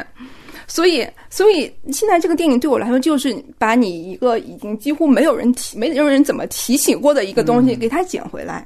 也算不上大家说什么神级啊，很很有深度啊。我觉得它是一个非常震撼的一个存在，就到此为止了。它也不会是最顶尖的那几部，是吧？不是，因为日本人特别喜欢去探讨一些奇奇怪怪的、深刻的，或者貌似深刻，其实你又说不明白的东西，他非常喜欢。就类似于这种可能维度不一样，但是这种想要交代很多世界观呀，这种作品还是很多的。明白。嗯。OK，所以你你觉得有类似这样的作品吗？就你大量看的漫画而言，就是世界观的设定。可能《五星物语》吧。我真正知道这个片子是之前卡梅隆在《阿凡达》的时候，大家都在关注他。完了，他真的是在那个时候，他就说可能下下一个作品是要拍《冲梦》。完了，当时那个字儿我都没，我都不知道它发音是什么。这个就相当于是什么呢？你想想。他也说话间十年前了，《阿凡达》是零九年的。我当时上大学的时候，我就看这个，我想说《阿凡达》这个概念，我就没太弄明白。后来是你等于把它普及化了，是这个意思。完了之后，你说你下一部电影要拍《冲梦》，那时候大家都实行装逼，就是诺兰下一部电影拍叫《电击》。我操！我就说我操，就这个 太牛逼了，就是觉得《黑客帝国》是个起点。嗯。后来大师们会接着往上拍一些更牛逼、更形而上的东西，你就看去吧。我操，是那种感觉。所以你知道，后来我听说卡梅隆把什什么事儿都撂下了，把《冲梦》也甩给别人了，自己就严心开发《阿凡达二三》，我是失望的。我说你这个还有四五呢，对，被这个爆款绑在这儿了，可没劲了，对不对？你要是当时被泰坦尼克号绑在那儿呢，你哪有阿凡达？你得更上一层楼。我其实是当时这样想的，我觉得很，我有点为他遗憾。而且我那个时候一直建立一个世界观，就是日漫里边有几本神级的存在，是你根本没办法用真人电影表达的。无论它的哲思，还是世界观，还是 还是动作，阿基拉就全面对全面达不到。那么只有谁可以去说尝试一下？那只有卡梅隆这样的票房爆款了。就是在所有的物理层面、资本层面，他已经做到最大值了。他能调动全世界所有的公司去为这一个概念服务。他才可能去做，就哪怕现在大家不都说中国什么时候拍出《三体》吗？那可能也是卡梅隆这样的人，就是因为他能调动资源最多，他才能把这个东西才有可能去拍出来。你其他一个小孩，他可能剧本或者说理念再先进，没有人去支持他，你这是扯淡的。就这个跟大刘说的还真不一样。你你现在到不了一个人能当导演，不可能。他真的是得联系。五十多家特效公司完成这一个东西，完成这一场戏，甚至，所以我当时也觉得，OK，那只有这样的导演，你去完成这样的《创梦》这样的东西，它才有可能。最近因为这个片子要上映，我才去去看这原作漫画。首先，没有石头缝里蹦出来的东西，包括我在看《攻壳机动队》的时候，就哪怕是押定手的那个东西的时候，我都能非常清晰的认知到，他们都是受《银翼杀手》的影响。我之前二零四九时候我也说过，《攻壳机动》的时候我也说过，这个《银翼杀手》是这方面的大宗，这个确实是了不起。而且这个《银翼杀手》不是菲利普·迪克的原著小说，它就是它就是《银翼杀手一》，它因为也是那个小说的极大的变异体，所以我觉得这个是要讲在前面的东西。然后在这之下，这些漫画作者首先他们才会去想一体人也好，或者说是这种这个机甲。跟人的矛盾点在哪儿？也有其他的影子。你比如我举最典型就是那个萨冷城，它这个断了，下面这个断了之后，很像《星球大战》的云城那个概念，就是因为油耗，就是这里边这个雨果在最后不是有一场我拉着他，然后断臂了，然后最后掉下去嘛？就是影片结尾，在那个帝国反击战，你记得吗？就是在云城下面，卢克断手。在那儿，最后被千年隼接走。他因为整个都是一个那个陀螺形状，嗯，然后也都有这样一场戏，也都在最后那个，所以这个我觉得是一定有影响。《星大战》老老版三部在日本也是刷新日本一代国民的那种级别吧，这毫无疑问，这是一点。另外一点就是它有一个概念，就是它也是机甲野蛮生长，一下子膨胀爆裂生长。它冲梦的这点的结合是像就攻壳只有那个一只一体人，嗯。然后阿基拉是有这个病毒式生长的这种生物的这种东西，在冲浪当中，他把这俩结合在一块儿了。就是说，我的所有机甲，包括那个阿丽塔这个真人版的电影里面，他后来获得这个火星的机甲，哎，纳米机甲，这里边不是有一幕，就是说他可以直接改造成适合他的身体。其实那个纳米机甲原来是一个男的穿的，他那是女的了，对他那是一变性过程。如果你的主人。是一个那种极其负能量的那种，就阿基拉的那种。最后的，如果是那种状态，那机甲最后就是野蛮生长的。所以他把机甲概念跟那个阿基拉的概念融合在一起，然后他在第六话当中最后呈现出的那个怪物，最后那个造型特别像异形。这可能也是就是导演想象力的结果，就是因为机甲是机器机械，完了那边是生物。就是生物跟机械最后的完美融合体，确实，因为我们说异形最牛逼，那个造型之所以牛逼，它就是把这两两种美学统一在那个异形的头上嘛。鸟山明画《七龙珠》里面，弗利萨有个形态也很像异形，是吧？他脑袋是一个长条的那样。对对对对对，不得不说，它不是一世独立的，它这些东西，我觉得就是受到无论是西方还是日本自己的这种影响。如果系统的去说冲梦的话，我是觉得。当你去探讨，比如说人的存在意识的时候，往往是这样几个维度：我要牵扯到现实与回忆、梦境与现实；另外一个就是潜意识与意识、人格、多重人格。那么在这个角度，你去看《触梦》，它是把我刚才说的这四种维度，它都有表达，它都放到他的这个作品当中去谈。我觉得这是挺牛逼的一件事情。其实冲梦真正讲梦的话，它那个圆核的东西叫对字和梦，是这样一个概念。对字和梦是一个专有名词，就是跟《盗梦空间》那个东西差不多。另外一个人侵入到了你的脑海当中，给你制造一个梦境，把你的意识困在那儿。我不需要外界的物理打斗，这个东西在冲梦的第一卷的，就是整个冲梦一的。第六话还是第七话才出现，就你前面你看了他妈好多本了，没有梦，没讲梦的事儿。后面他这个东西出来了，那个是等于阿丽塔，就是原来当中凯利，他其实已经在第二次他的机体，就是他的机甲已经被摧摧毁了。第二次在重装第三次的时候，当时是他马上就要被这个脑浆子就要被直接扔到焚化炉里烧了。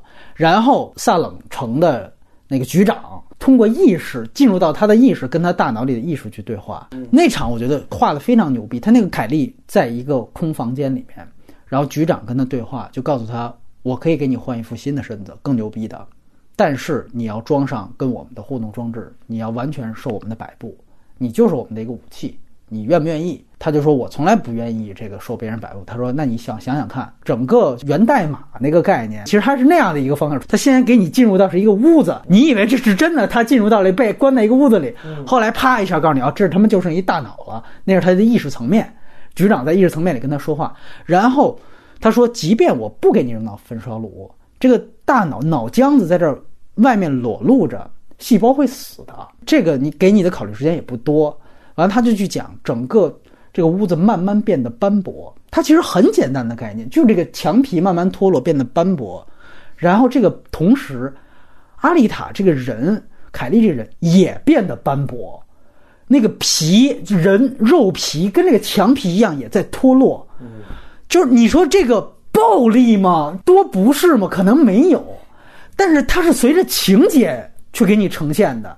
就是《盗梦空间》也没有这样场景吧？但是这多具体，它是多科幻的一件事。就是因为大脑放在这儿，你已经没有载体了。我不给你扔到焚化炉里面，细胞，你这大脑也也马上会死啊。然后我告诉你，意识层面它就是这样做的。那诺兰可能就想了，外边震一下，我这水就进，对吧？他也是有一个外界跟这里互动，但他这个互动可能能做到更形而上。我他妈看到那儿，我都看了好多个小时了。我说我操，这才涉及到梦哦！我说这才有这个东西。完了，第一次那一就是爱德华诺的那个角色，就是《盗梦空间》啊，真正造梦。他第一次设定是凯利当时在原作当中前面几话里边唯一一个没有真正战胜的人。其他他都是各种牛逼，各种招他最后都战胜，只有那个没有真正战胜。那个人是自己最后脑死亡了，所以他才赢，等于是成为他一个梦魇。完了之后，诺顿那个角色诺瓦就利用这个上来就给他植入，就告诉你这人二十多年之后又复活了，因为那个那个世界里经常能复活，所以他分不清的，所以他就不断的捶打你，他就也展现主角光环了。凯利就是意志力强大，就是赢了，设定就是赢了你就能醒。他那场，我操！他醒了，他发现哦，原来是场梦，啊！就原来是因为他给他装载的时候，就说你可以跟上层世界控制，就利用那个无限控制，只要被黑客把这个系统攻占了，哪怕局长没这意识，黑客攻占了，他就能通过这个来给我脑子盗梦。他是几话一个概念，前三话就是这些东西，呃，那机械铁球打斗啊，这种物理暴力啊、截肢啊这种东西，完了你看到第四话有点疲倦，啪，他给你甩到另外一个概念。我告诉你，我现在跟你跟你讲这个机甲的事儿了。我跟你讲，呃，前回忆的事儿，我给你记起来。回忆对人的影响，完了再到后三话，啪给你甩一个。哎，现在我们讲梦，嗯，然后到最后，你知道，我觉得这里我想，他最后到第九话讨论的是什么？是他那个真正的大反转，是他世界观的反转。世界观反转是真正大家都想盼到上面那个社会去，就跟我们说逆世界一样，或者极乐世界一样，上面那个世界。后来他告诉你，其实上一个世界也是宇宙里边那个世界的。一个实验场，嗯，大家都觉得就是你看第一话里边，对对对，是几层世界观，这是就是他就诺兰说是梦中梦，他这不需要，我这世界本身就是嵌套的，嗯，然后他会告诉你整个他的那个上面的那个所谓的就是撒冷，我说为什么说撒冷这个准确是准的，因为上面还有一个耶路。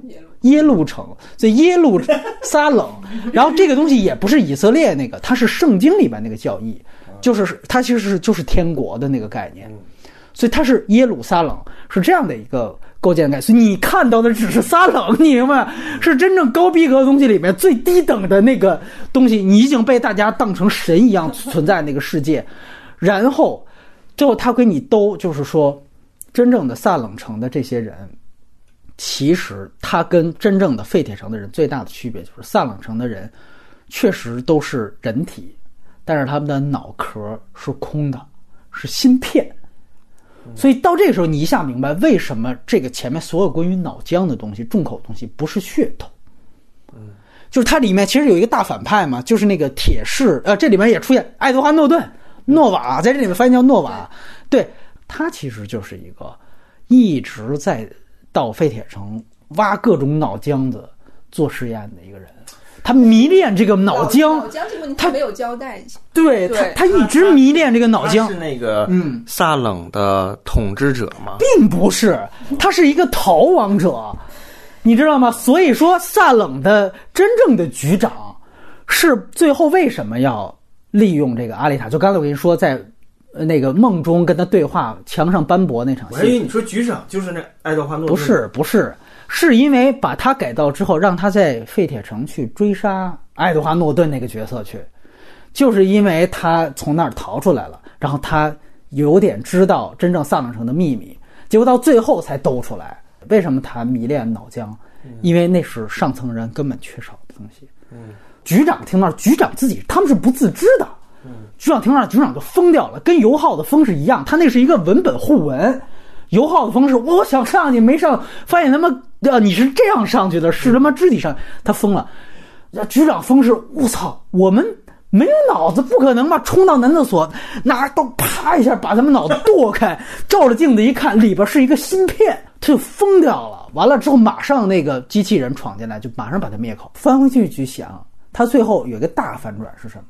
就是他。真正的这个医生伊德，萨冷城流亡下来的，就是额头上都有那个标记。然后直到最后，你会发现，就其实伊德也是一个早就被芯片化的人，就他们都是被芯片化，他们都没有大脑，他们只有芯片。所以你知道，哎，我就特好奇，有没有人去问罗德里格斯，或者这次瓦尔茨来了，就是导演有没有给你讲？没人问的。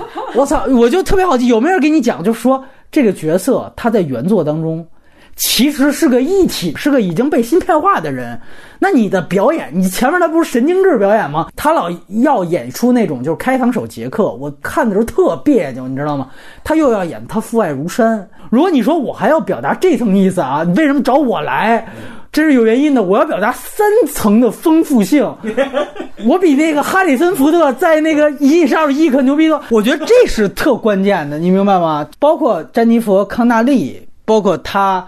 就是他们其实真正的互补，整个人形和人格上的互补，就是我有人脑，但是是没有人形；你没有人形，但是没有人脑。我觉得《冲梦》，你细想，起码一，它有另外一个特别牛逼的主题，其实都是关于性的。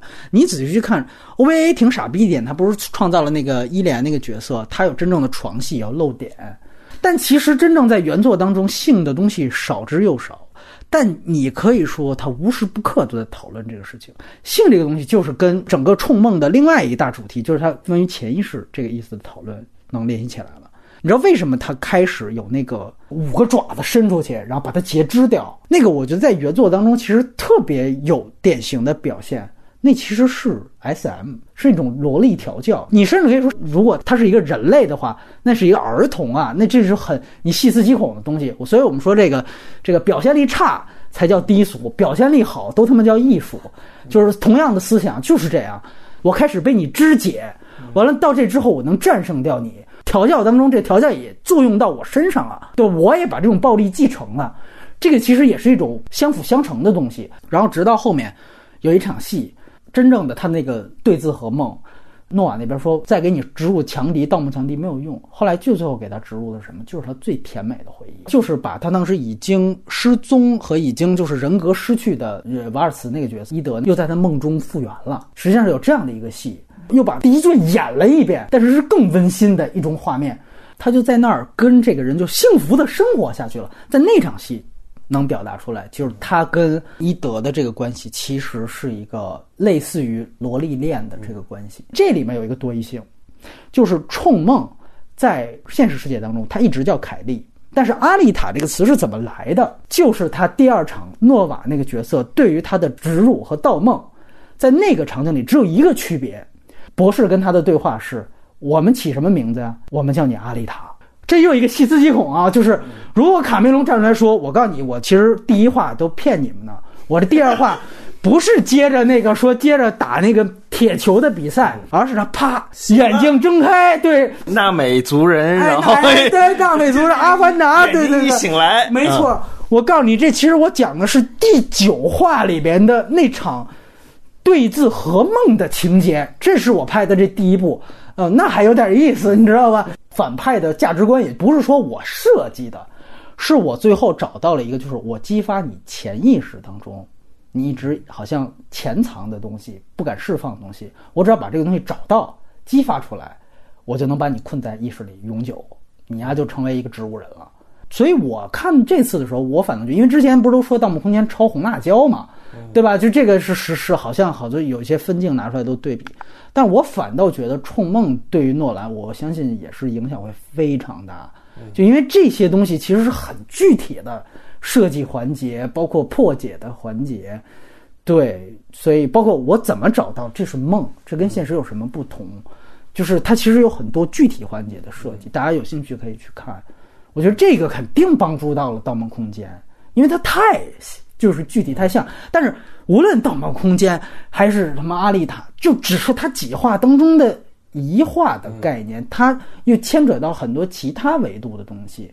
我觉得这个是它特别牛逼的东西。包括为什么我提到那个水墙，我觉得有几幕是它完全可以实现的。他就说那个高压水墙啊，他这里就是也不是没没交代，只是呈现的样子嘛。他说有几个偷渡者试图翻墙，你知道？然后他说那个水压不是说把你直接喷死，它是一种非常奇怪的设定。然后最后他说，当你走过那道水墙的时候，你能看到这几十年以来，就是无数被这个水墙最后不断的在里面冲刷的那样的一些死尸。这是很牛逼的这种想象力的东西。漫画里有细节，有有有，他而且他每一卷背后，他给你解释，比如说这届解释的是机甲的原理，他给你拆开了，都是作者自己写。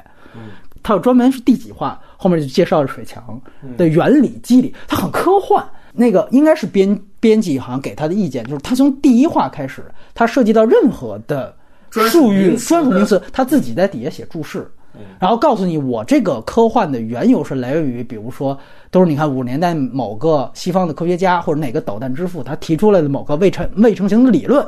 我把这个理论直接我说，他他如果成型了，他就是这个样子。那个注释多到后来我顾不上看了，你知道吗？哎，写着写的有时候写的挺详细的。它有些是那种非科学的宗教的注释，对，有宗教的注释也很多。你哪怕你说这个原著作者他是个杂家。但他也一定是个很明白、很懂的人。就我就这么说，就是卡梅隆未必有这知识储备量，你知道吗？就是你哪儿去想，就是哪个和爱因斯坦同辈导弹专家提了一个什么未成型的理论，发表在哪个学术期刊上，后来他就没去研究。完了，我把这个捡起来，我去开发一个。结合整个原作，你去看这个电影的话，你会觉得他有哪一点遗憾？就是原作哪怕前三话。他做的所有哪怕反派是非常扎实的，他真正会去做他整个的这个，比如说废铁城的阶级方式里边，你看出现的最后那个拿爪子那哥们儿，他在这个原作当中是一个什么人呢？他只有一个头和一个脊椎，嗯，他就是一个躯，嗯，这个这个人是确实是谁做的呢？确实是这个就爱德华诺顿那个诺瓦那个人做的。他讲他妈妈当时是在那个男厕所里边生下的他。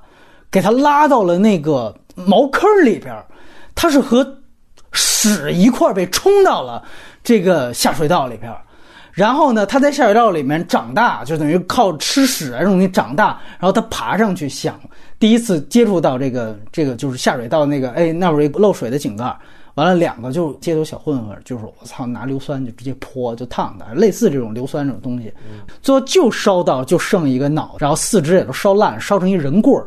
完了，这个时候那个诺瓦碰到他了，就诺瓦也很坏嘛，他其实就是做实验嘛。他说可以救你啊，就给他改造成这样的一个，然后把他那个脊椎的尾巴改成蝎子的尾巴，就有一根毒针，你可以靠这个，说你靠这个生存吧。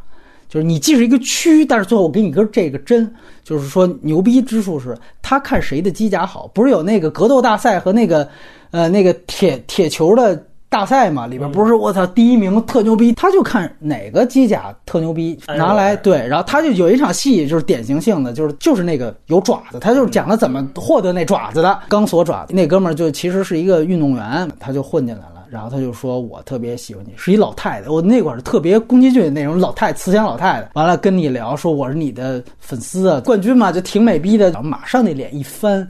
就是这张骷髅脸，然后那个人一立刻有警觉，就用他那爪子打，但是他就是一个蛆，所以他灵很灵活。完了，他就讲那个还我分镜做挺棒的，然后就找不着他到底在哪儿。然后这时候他那个整个视角是侧面给到那个大的那个机机器人一样的那哥们儿，那个骷髅的那个脸是顺着他的脊干从他后脑勺咬上去，然后直接从后边把他那脑袋直接咬砍掉了，然后他直接从后边直接就取代了那个掉下的头颅。他占据整个那个位置。嗯，就他就插到那个，对，就直接就插到那儿，然后那个整个脊椎就落下来了嘛。就你看他那个动作设计是这样的一个过程，你这个要是 R 级的话，你拍出来的话，其实是很牛逼的。前面也做特别的牛逼。他们在比赛之前，我在哪个美国 B 级片里看过这种情节，没有那么狠。就是说他们有那种脑残粉，他不是有那个赛道旁边不是都有铁栏子拦着观众吗？嗯，但是你那个手可以伸过去的。脑残粉是第一排是把手伸过去，就说：“我操，冠军，我太崇拜你了，你把我手砍走吧。”完了之后，皇帝啪拿那刀一个横马斩，啪一下把两只手给切断了，然后拿着他两只手，就是在热身圈的时候插到他那个王冠上的那个尖儿，插在那儿，这叫祭旗。完了，那个人手断了之后。巨逼高兴！我操，我跟他亲密接触了，太牛逼了！就是电影六点五分太高了，你这个 相比之下，对吧？我不拿原作吊打，我不是原著党，我所以，我只给大家介绍很牛逼的点。我这个情节是还是在漫画里一开始没多久就有，就对对对对对，真正这个驱虫这个角色，其实我觉得他。好的一点就是他最后跟阿丽塔打，他为什么能占优势？你记得这里也有一个，就是说我跳到洞穴里面来，告诉你这是我的地盘。那他说过这个，他说了这个对吧？他是完全台词带出来，但是他那个真的是在打斗上，他是更熟悉这个环境。在原作里面，他是真的交代出来了。他有一场戏，阿丽塔已经要赢了，但是他说往上看，之后阿丽塔脸上也是有一滴水滴到脸上，然后马上就是倾盆的污水就灌下来了。就这个蛆虫。他完全知道这个城市几分几秒，每天固定几点，这个上面的污水会排到这儿。嗯，所以他把他引到这儿来，在这个时候，电影里没有这个逻辑。哎，对，这种你觉得就很好，对吧？这时候完了，阿丽塔一下这个优势就没了，直接就被水卷走了，然后再有第二轮缠斗，所以他也特别合理，就是到最后，我告诉你，我为什么。是这个样子。虽然阿丽塔把他干掉了，但是他在临死之前，他跟阿丽娜居然是有一个类似于受精卵的一个构图。就在被那个大水冲击的过程当中，他阿丽塔用个什么，就是那种等离子什么的炮，它形成中间的一个就是气泡，把他们俩包在一起。因为那个蛆虫，你想想看，它其实不就是一个精子的那个样子吗？跟阿丽塔形成了这样的一个，就也是异形卵的一个这样的一个图形造型，一个横截面。然后在这样的一个构图下，他说他的前史，刚就是我刚才跟大家介绍的这种诺瓦把它改造的这样的一个故事。我想知道，就是漫画里面这个大壮壮，这个这个蛆毛毛虫，它跟这个阿丽塔之间的那种性意识，在之前铺垫的，就是就是我说钢鞭啊，对啊，它是有性表达的。然后最后他其实也吸收了他的这个，就是我更了解。这个世界和这个世界的所有的暴力的元素，我是吸收到。漫画里是一个主角性的描绘吗？就这个区前三话，嗯，对对，前三话的一个反派，主要反派，对，就这样了。完了后边死了之后就过去了。你其实是通过这样的一个正反派的交锋去理解整个废铁城是什么样子，就取代他。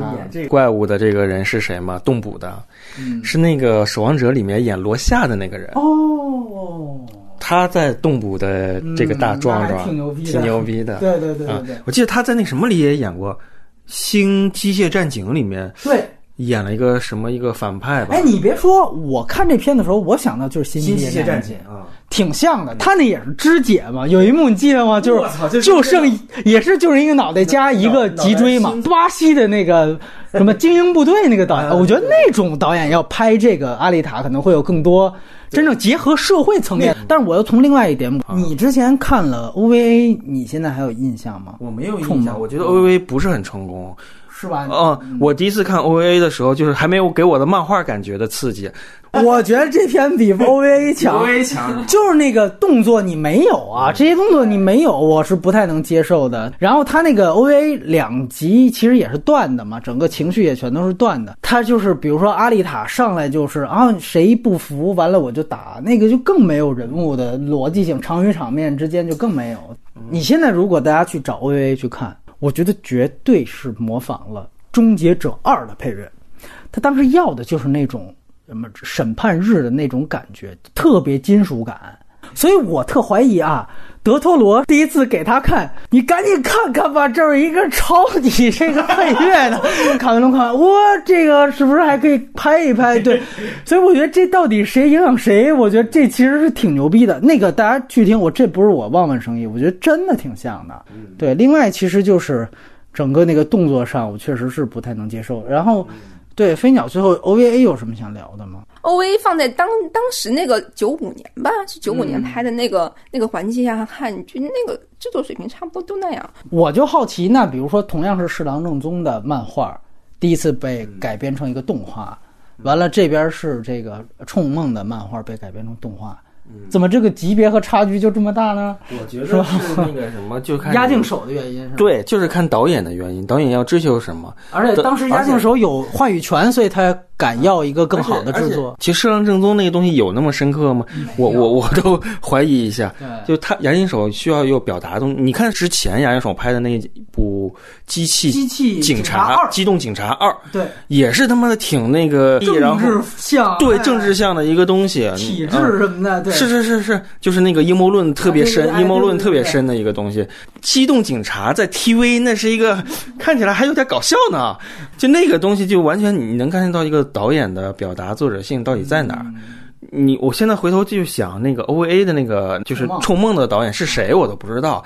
我专门查了一下啊，呃，就有一种说法就是说，呃，木城信人他。对于做动画这件事情，他不是特别在意，因为其实你要做动画，你是必须要取得原作者的许可的，作者他不太愿意配合。那其实从影响力来讲，是不是其实《冲梦》相比宫壳、相比阿基拉，也完全跟他们在日本的影响力是没办法比的？如果你从那影响的范围啊这种来说，确实是这样的。毕竟你看他的世世界观和这个摆在那里，它就不是一个大众的东西。Jump 有好几本。少年的是比较好的，但是它这个连载在一个叫 Business Jump，就是面向三十岁以后的男性的。哦，是是是，对，他就要拍给三十岁以后。他说我不想在一个少年杂志上去连载一个科幻系的东西，我就要给那些人看。当时他那个原原初概念其实就不是那么对，早就不是那么回事。不知道多少轮。他开始的最大的高概念就是这俩城，真的是编辑就说你可以把这东西提起来啊，你你写这条线，等于给他指大方向。隆中队他才那么去写，他其实这样是那个第一卷《冲梦一》，完了是 L.O. Last Order，完了之后是外传三大部是完结的，完了《火星战记》。我跟你讲，他最大的一个就世界观冲突是哪儿？他最后第一卷的结尾是典型的潦草收场。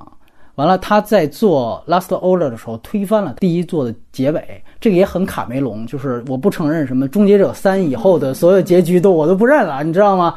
就是那不是他拍的吗？对，哎，对对对。但是你知道他这个问题是在哪儿？就说后来说是其实也是闹了矛盾，也不是怎么着，就让他强行收尾，就是第一卷的跟编辑部闹矛盾。对对，好像是第一卷的第九本让他强行收尾，所以第一部的第九本我看到最后有点生硬。我就觉得特有点太快了，最后你知道他是他被炸死了。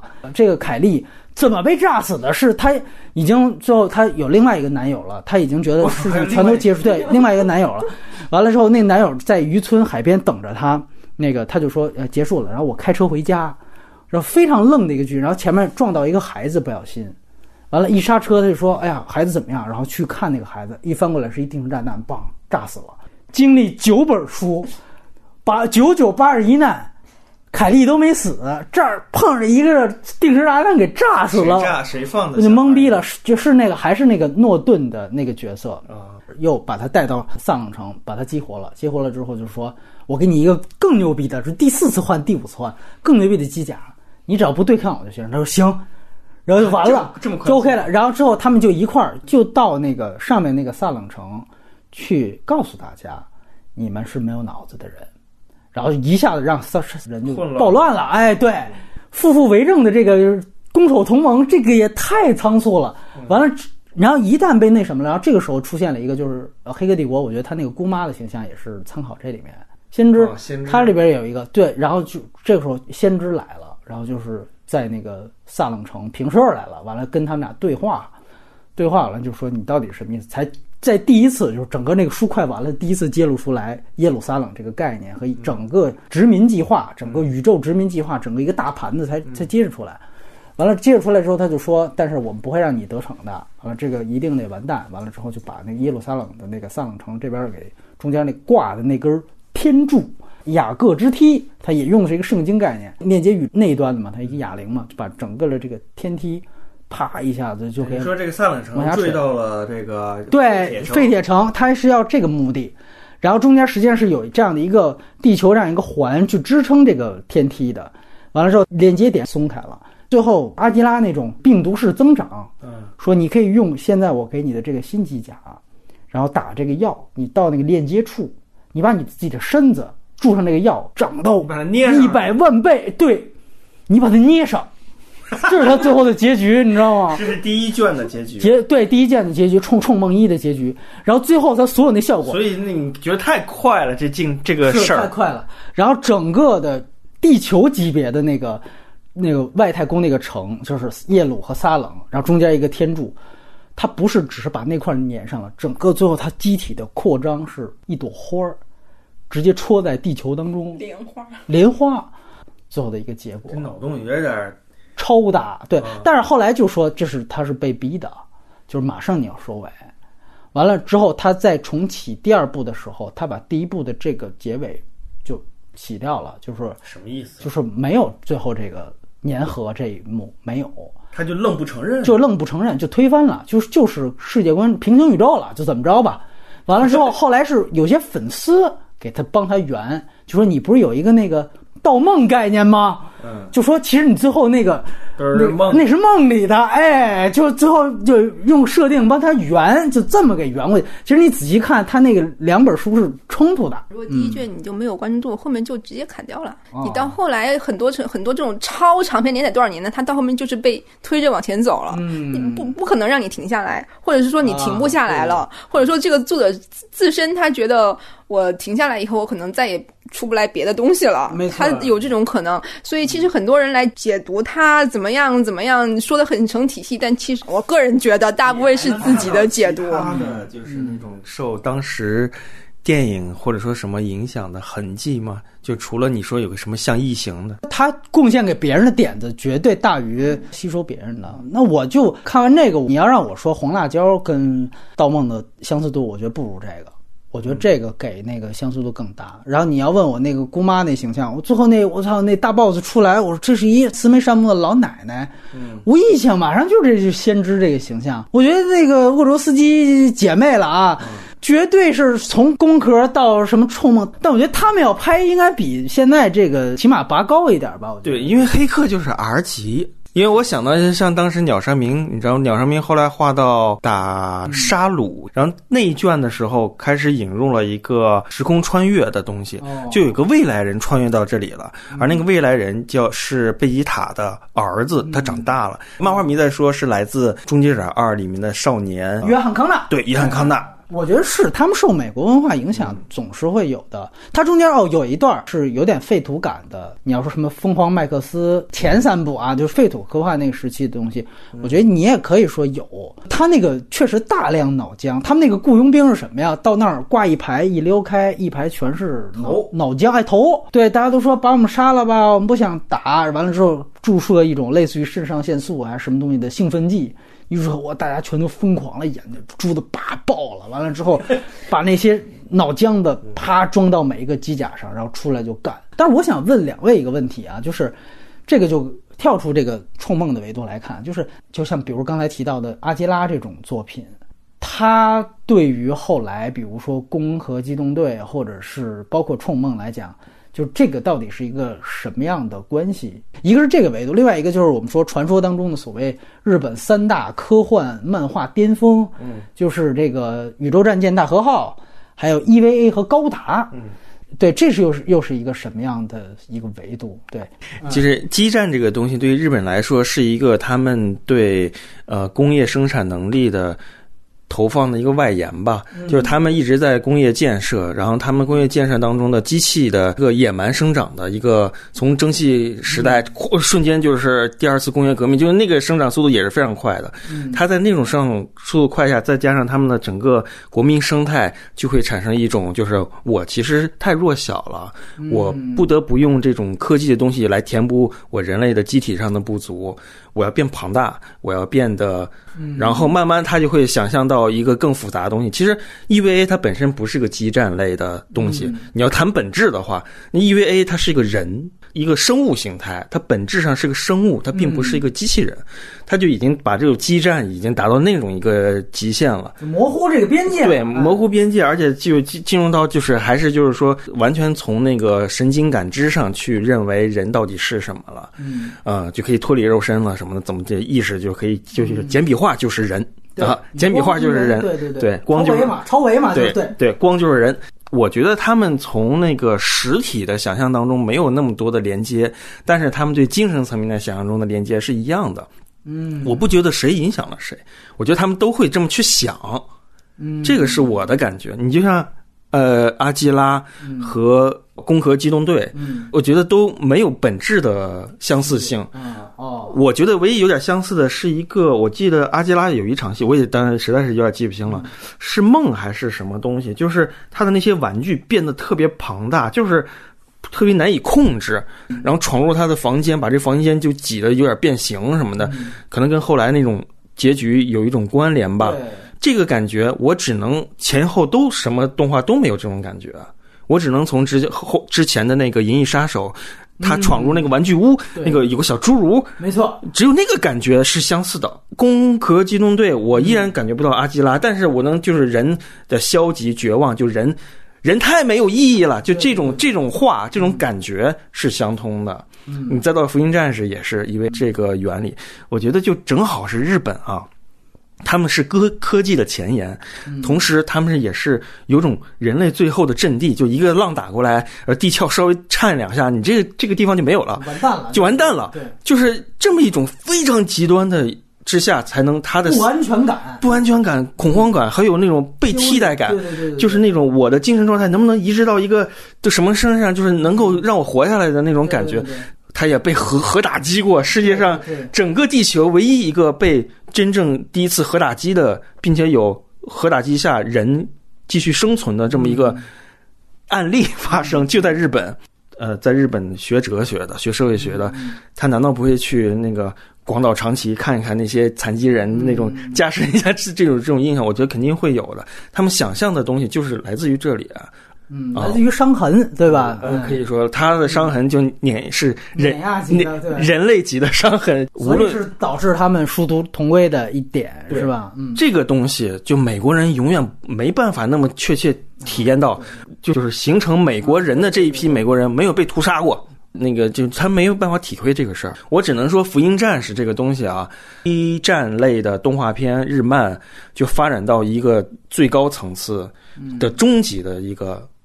形态就是这个，就是《福音战士》火了之后，其实出了好几套那种想跟《福音战士》作为一个蹭热点、蹭热点，或者说是一个我我也能想到这个啊的动画片，也有很很几个。我记得当时紧追着《福音战士》后面有个叫什么什么《异神传说》，《异神传说》是把古希腊的那些东西放到一个机器体上，然后讲的也都是说的都。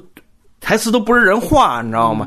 那说出来你特别费解，就是他们要干嘛？他们动机到底何来何去？你就非得用很多那个拿一本书去解读它。当然，那个东西就也也挺厉害的，在当时。但是他当时追求的就是呃那个更形而上，是这意思上，他一上来就形而上。阿基拉影响了不止一代漫画家和动画家，告诉日本人说动画原来可以这么做。因为我们后来能够听到的那些，我我现在也记得不太清楚是谁说，我我就是因为看过阿基拉，然后才去做动画的，可能不止一个有名的人这么说，但我现在不太记得具体是谁了。嗯，那其实阿基拉那个时候是最早，在他之前他没有用动画的形式来演示这种世界观的。日本的应应该算是一个国民性了。岛国啊，随时就要沉呐，三天一地震啊，后头火山又爆发了。它是历来都是有的，它不仅是在这种科幻系列啊、灾难系列啊，它现在其他的一些特别所有的题材里面，其实你都能找到它的这些。只是科幻这个东西，因为它有一个更合理性，它直接直面这个事情。而且我也能看到，因为整个八十年代末是日本当时广岛协定之后，整个经济泡沫开始出现，然后整个经济增速开始完全停滞，甚至是下跌。就这个东西可能也是激发了他们这个这个整个创作的一个焦虑的一个最主要的东西。对，但是我非常认同，就是你包括你现在看《冲梦》的他那个原作的那个作者，他每在每画他都会写一段那个观后感。他好多就是他说我收到读者来信说我这么评的什么政治这个那个，他说我都没有这样的意识。但我觉得这个特别大的一个特点就是说，它其实是一个时代作用力。这个时代作用力统称为是一个广义的意识形态。而且我觉得它不是一个人的，对，它是一个集体的。是是是，尤其是吉林社的一个非常大特点就是编辑去干预，嗯，它绝对不是作者一个人的东西。为什么很多吉林社的作者爆款出来，他一辈子可能就只有这一个爆款呢？所以我觉得这个也是特别大的一个关键点，就是它其实是那个时代整个的作用力作用在每个创作者身上。在电影里面，他讲的那个什么火星术战斗的那个原理，其实他讲的就是说，以是以前的什么中国武术啊、泰拳啊、空手道啊什么的，是这种武术的综合嘛？啊，这个想的也比较粗暴了。他跟我说，他的这个刚开始在动作层面的东西，他想解构中国武术的。就是《冲梦》呢，他确实前面，尤其是借着那个是机甲铁球赛，他确实是铺陈了大量这种细节，各种格斗术，什么亚细亚格斗术，各种分门别类，底下注释也特别多，哪种格斗拳什么的，是来源哪个？真有这个？他真有，他写了非常多，叫什么“周破冲拳”，他写的会非常详细。但是我个人不黑这个事儿，就我不觉得他在这上面做的多花样。当然，由于可能我小时候我就不看漫画的一个人，我小时候就是看电影，我始终觉得你用这种漫画形式画，你画的再花里胡哨，我也不如不爽。对。就是你只能靠文字喷底下注释写这个招怎么样？我看到什么第八百多个招式的时候就有点烦了。就好在它太多元了，信息量太大了。就是你你不嗨这个，我他妈有别的，我下一幕马上给你别的，你这牛逼吗？哦，我觉得这还可以。就它它东西信息量大，这个就是这漫画牛逼的地方。它最开始就是一个快餐速食的东西，啊，是是是，对。每周连载，每周连载，那连载每每一节就这么一点点，它一定要有一个小高潮。回过头来就说这个电影的这个情况，因为当电影提到有这个什么咏春拳、有泰拳的时候，其实我在这些方面我是挺冷漠的，是在于什么呢？就是因为它一旦用动捕。做这些东西的时候，他就给你教最无聊的东西。他觉得就是他用这个东西来呈现出来了，老嗨了。但其实你要真正在动作上有创新的话，你就不能再用这些俗套的套招啊，空中踢俩瓶子什么的。就是这个没办法，老外拍啊，他就是猎奇，猎奇，猎奇这种水平。然后我只是知道那个原著作者他喜欢李小龙，这个是他明说的。你跟田野之前推荐我的那个《受兵卫忍风帖》。年间了，你觉得那个的暴力也经常截肢？你觉得跟冲梦这种有关联吗？我觉得那个的暴力没有表达，就是没有一个主题，它就是暴力的想象力。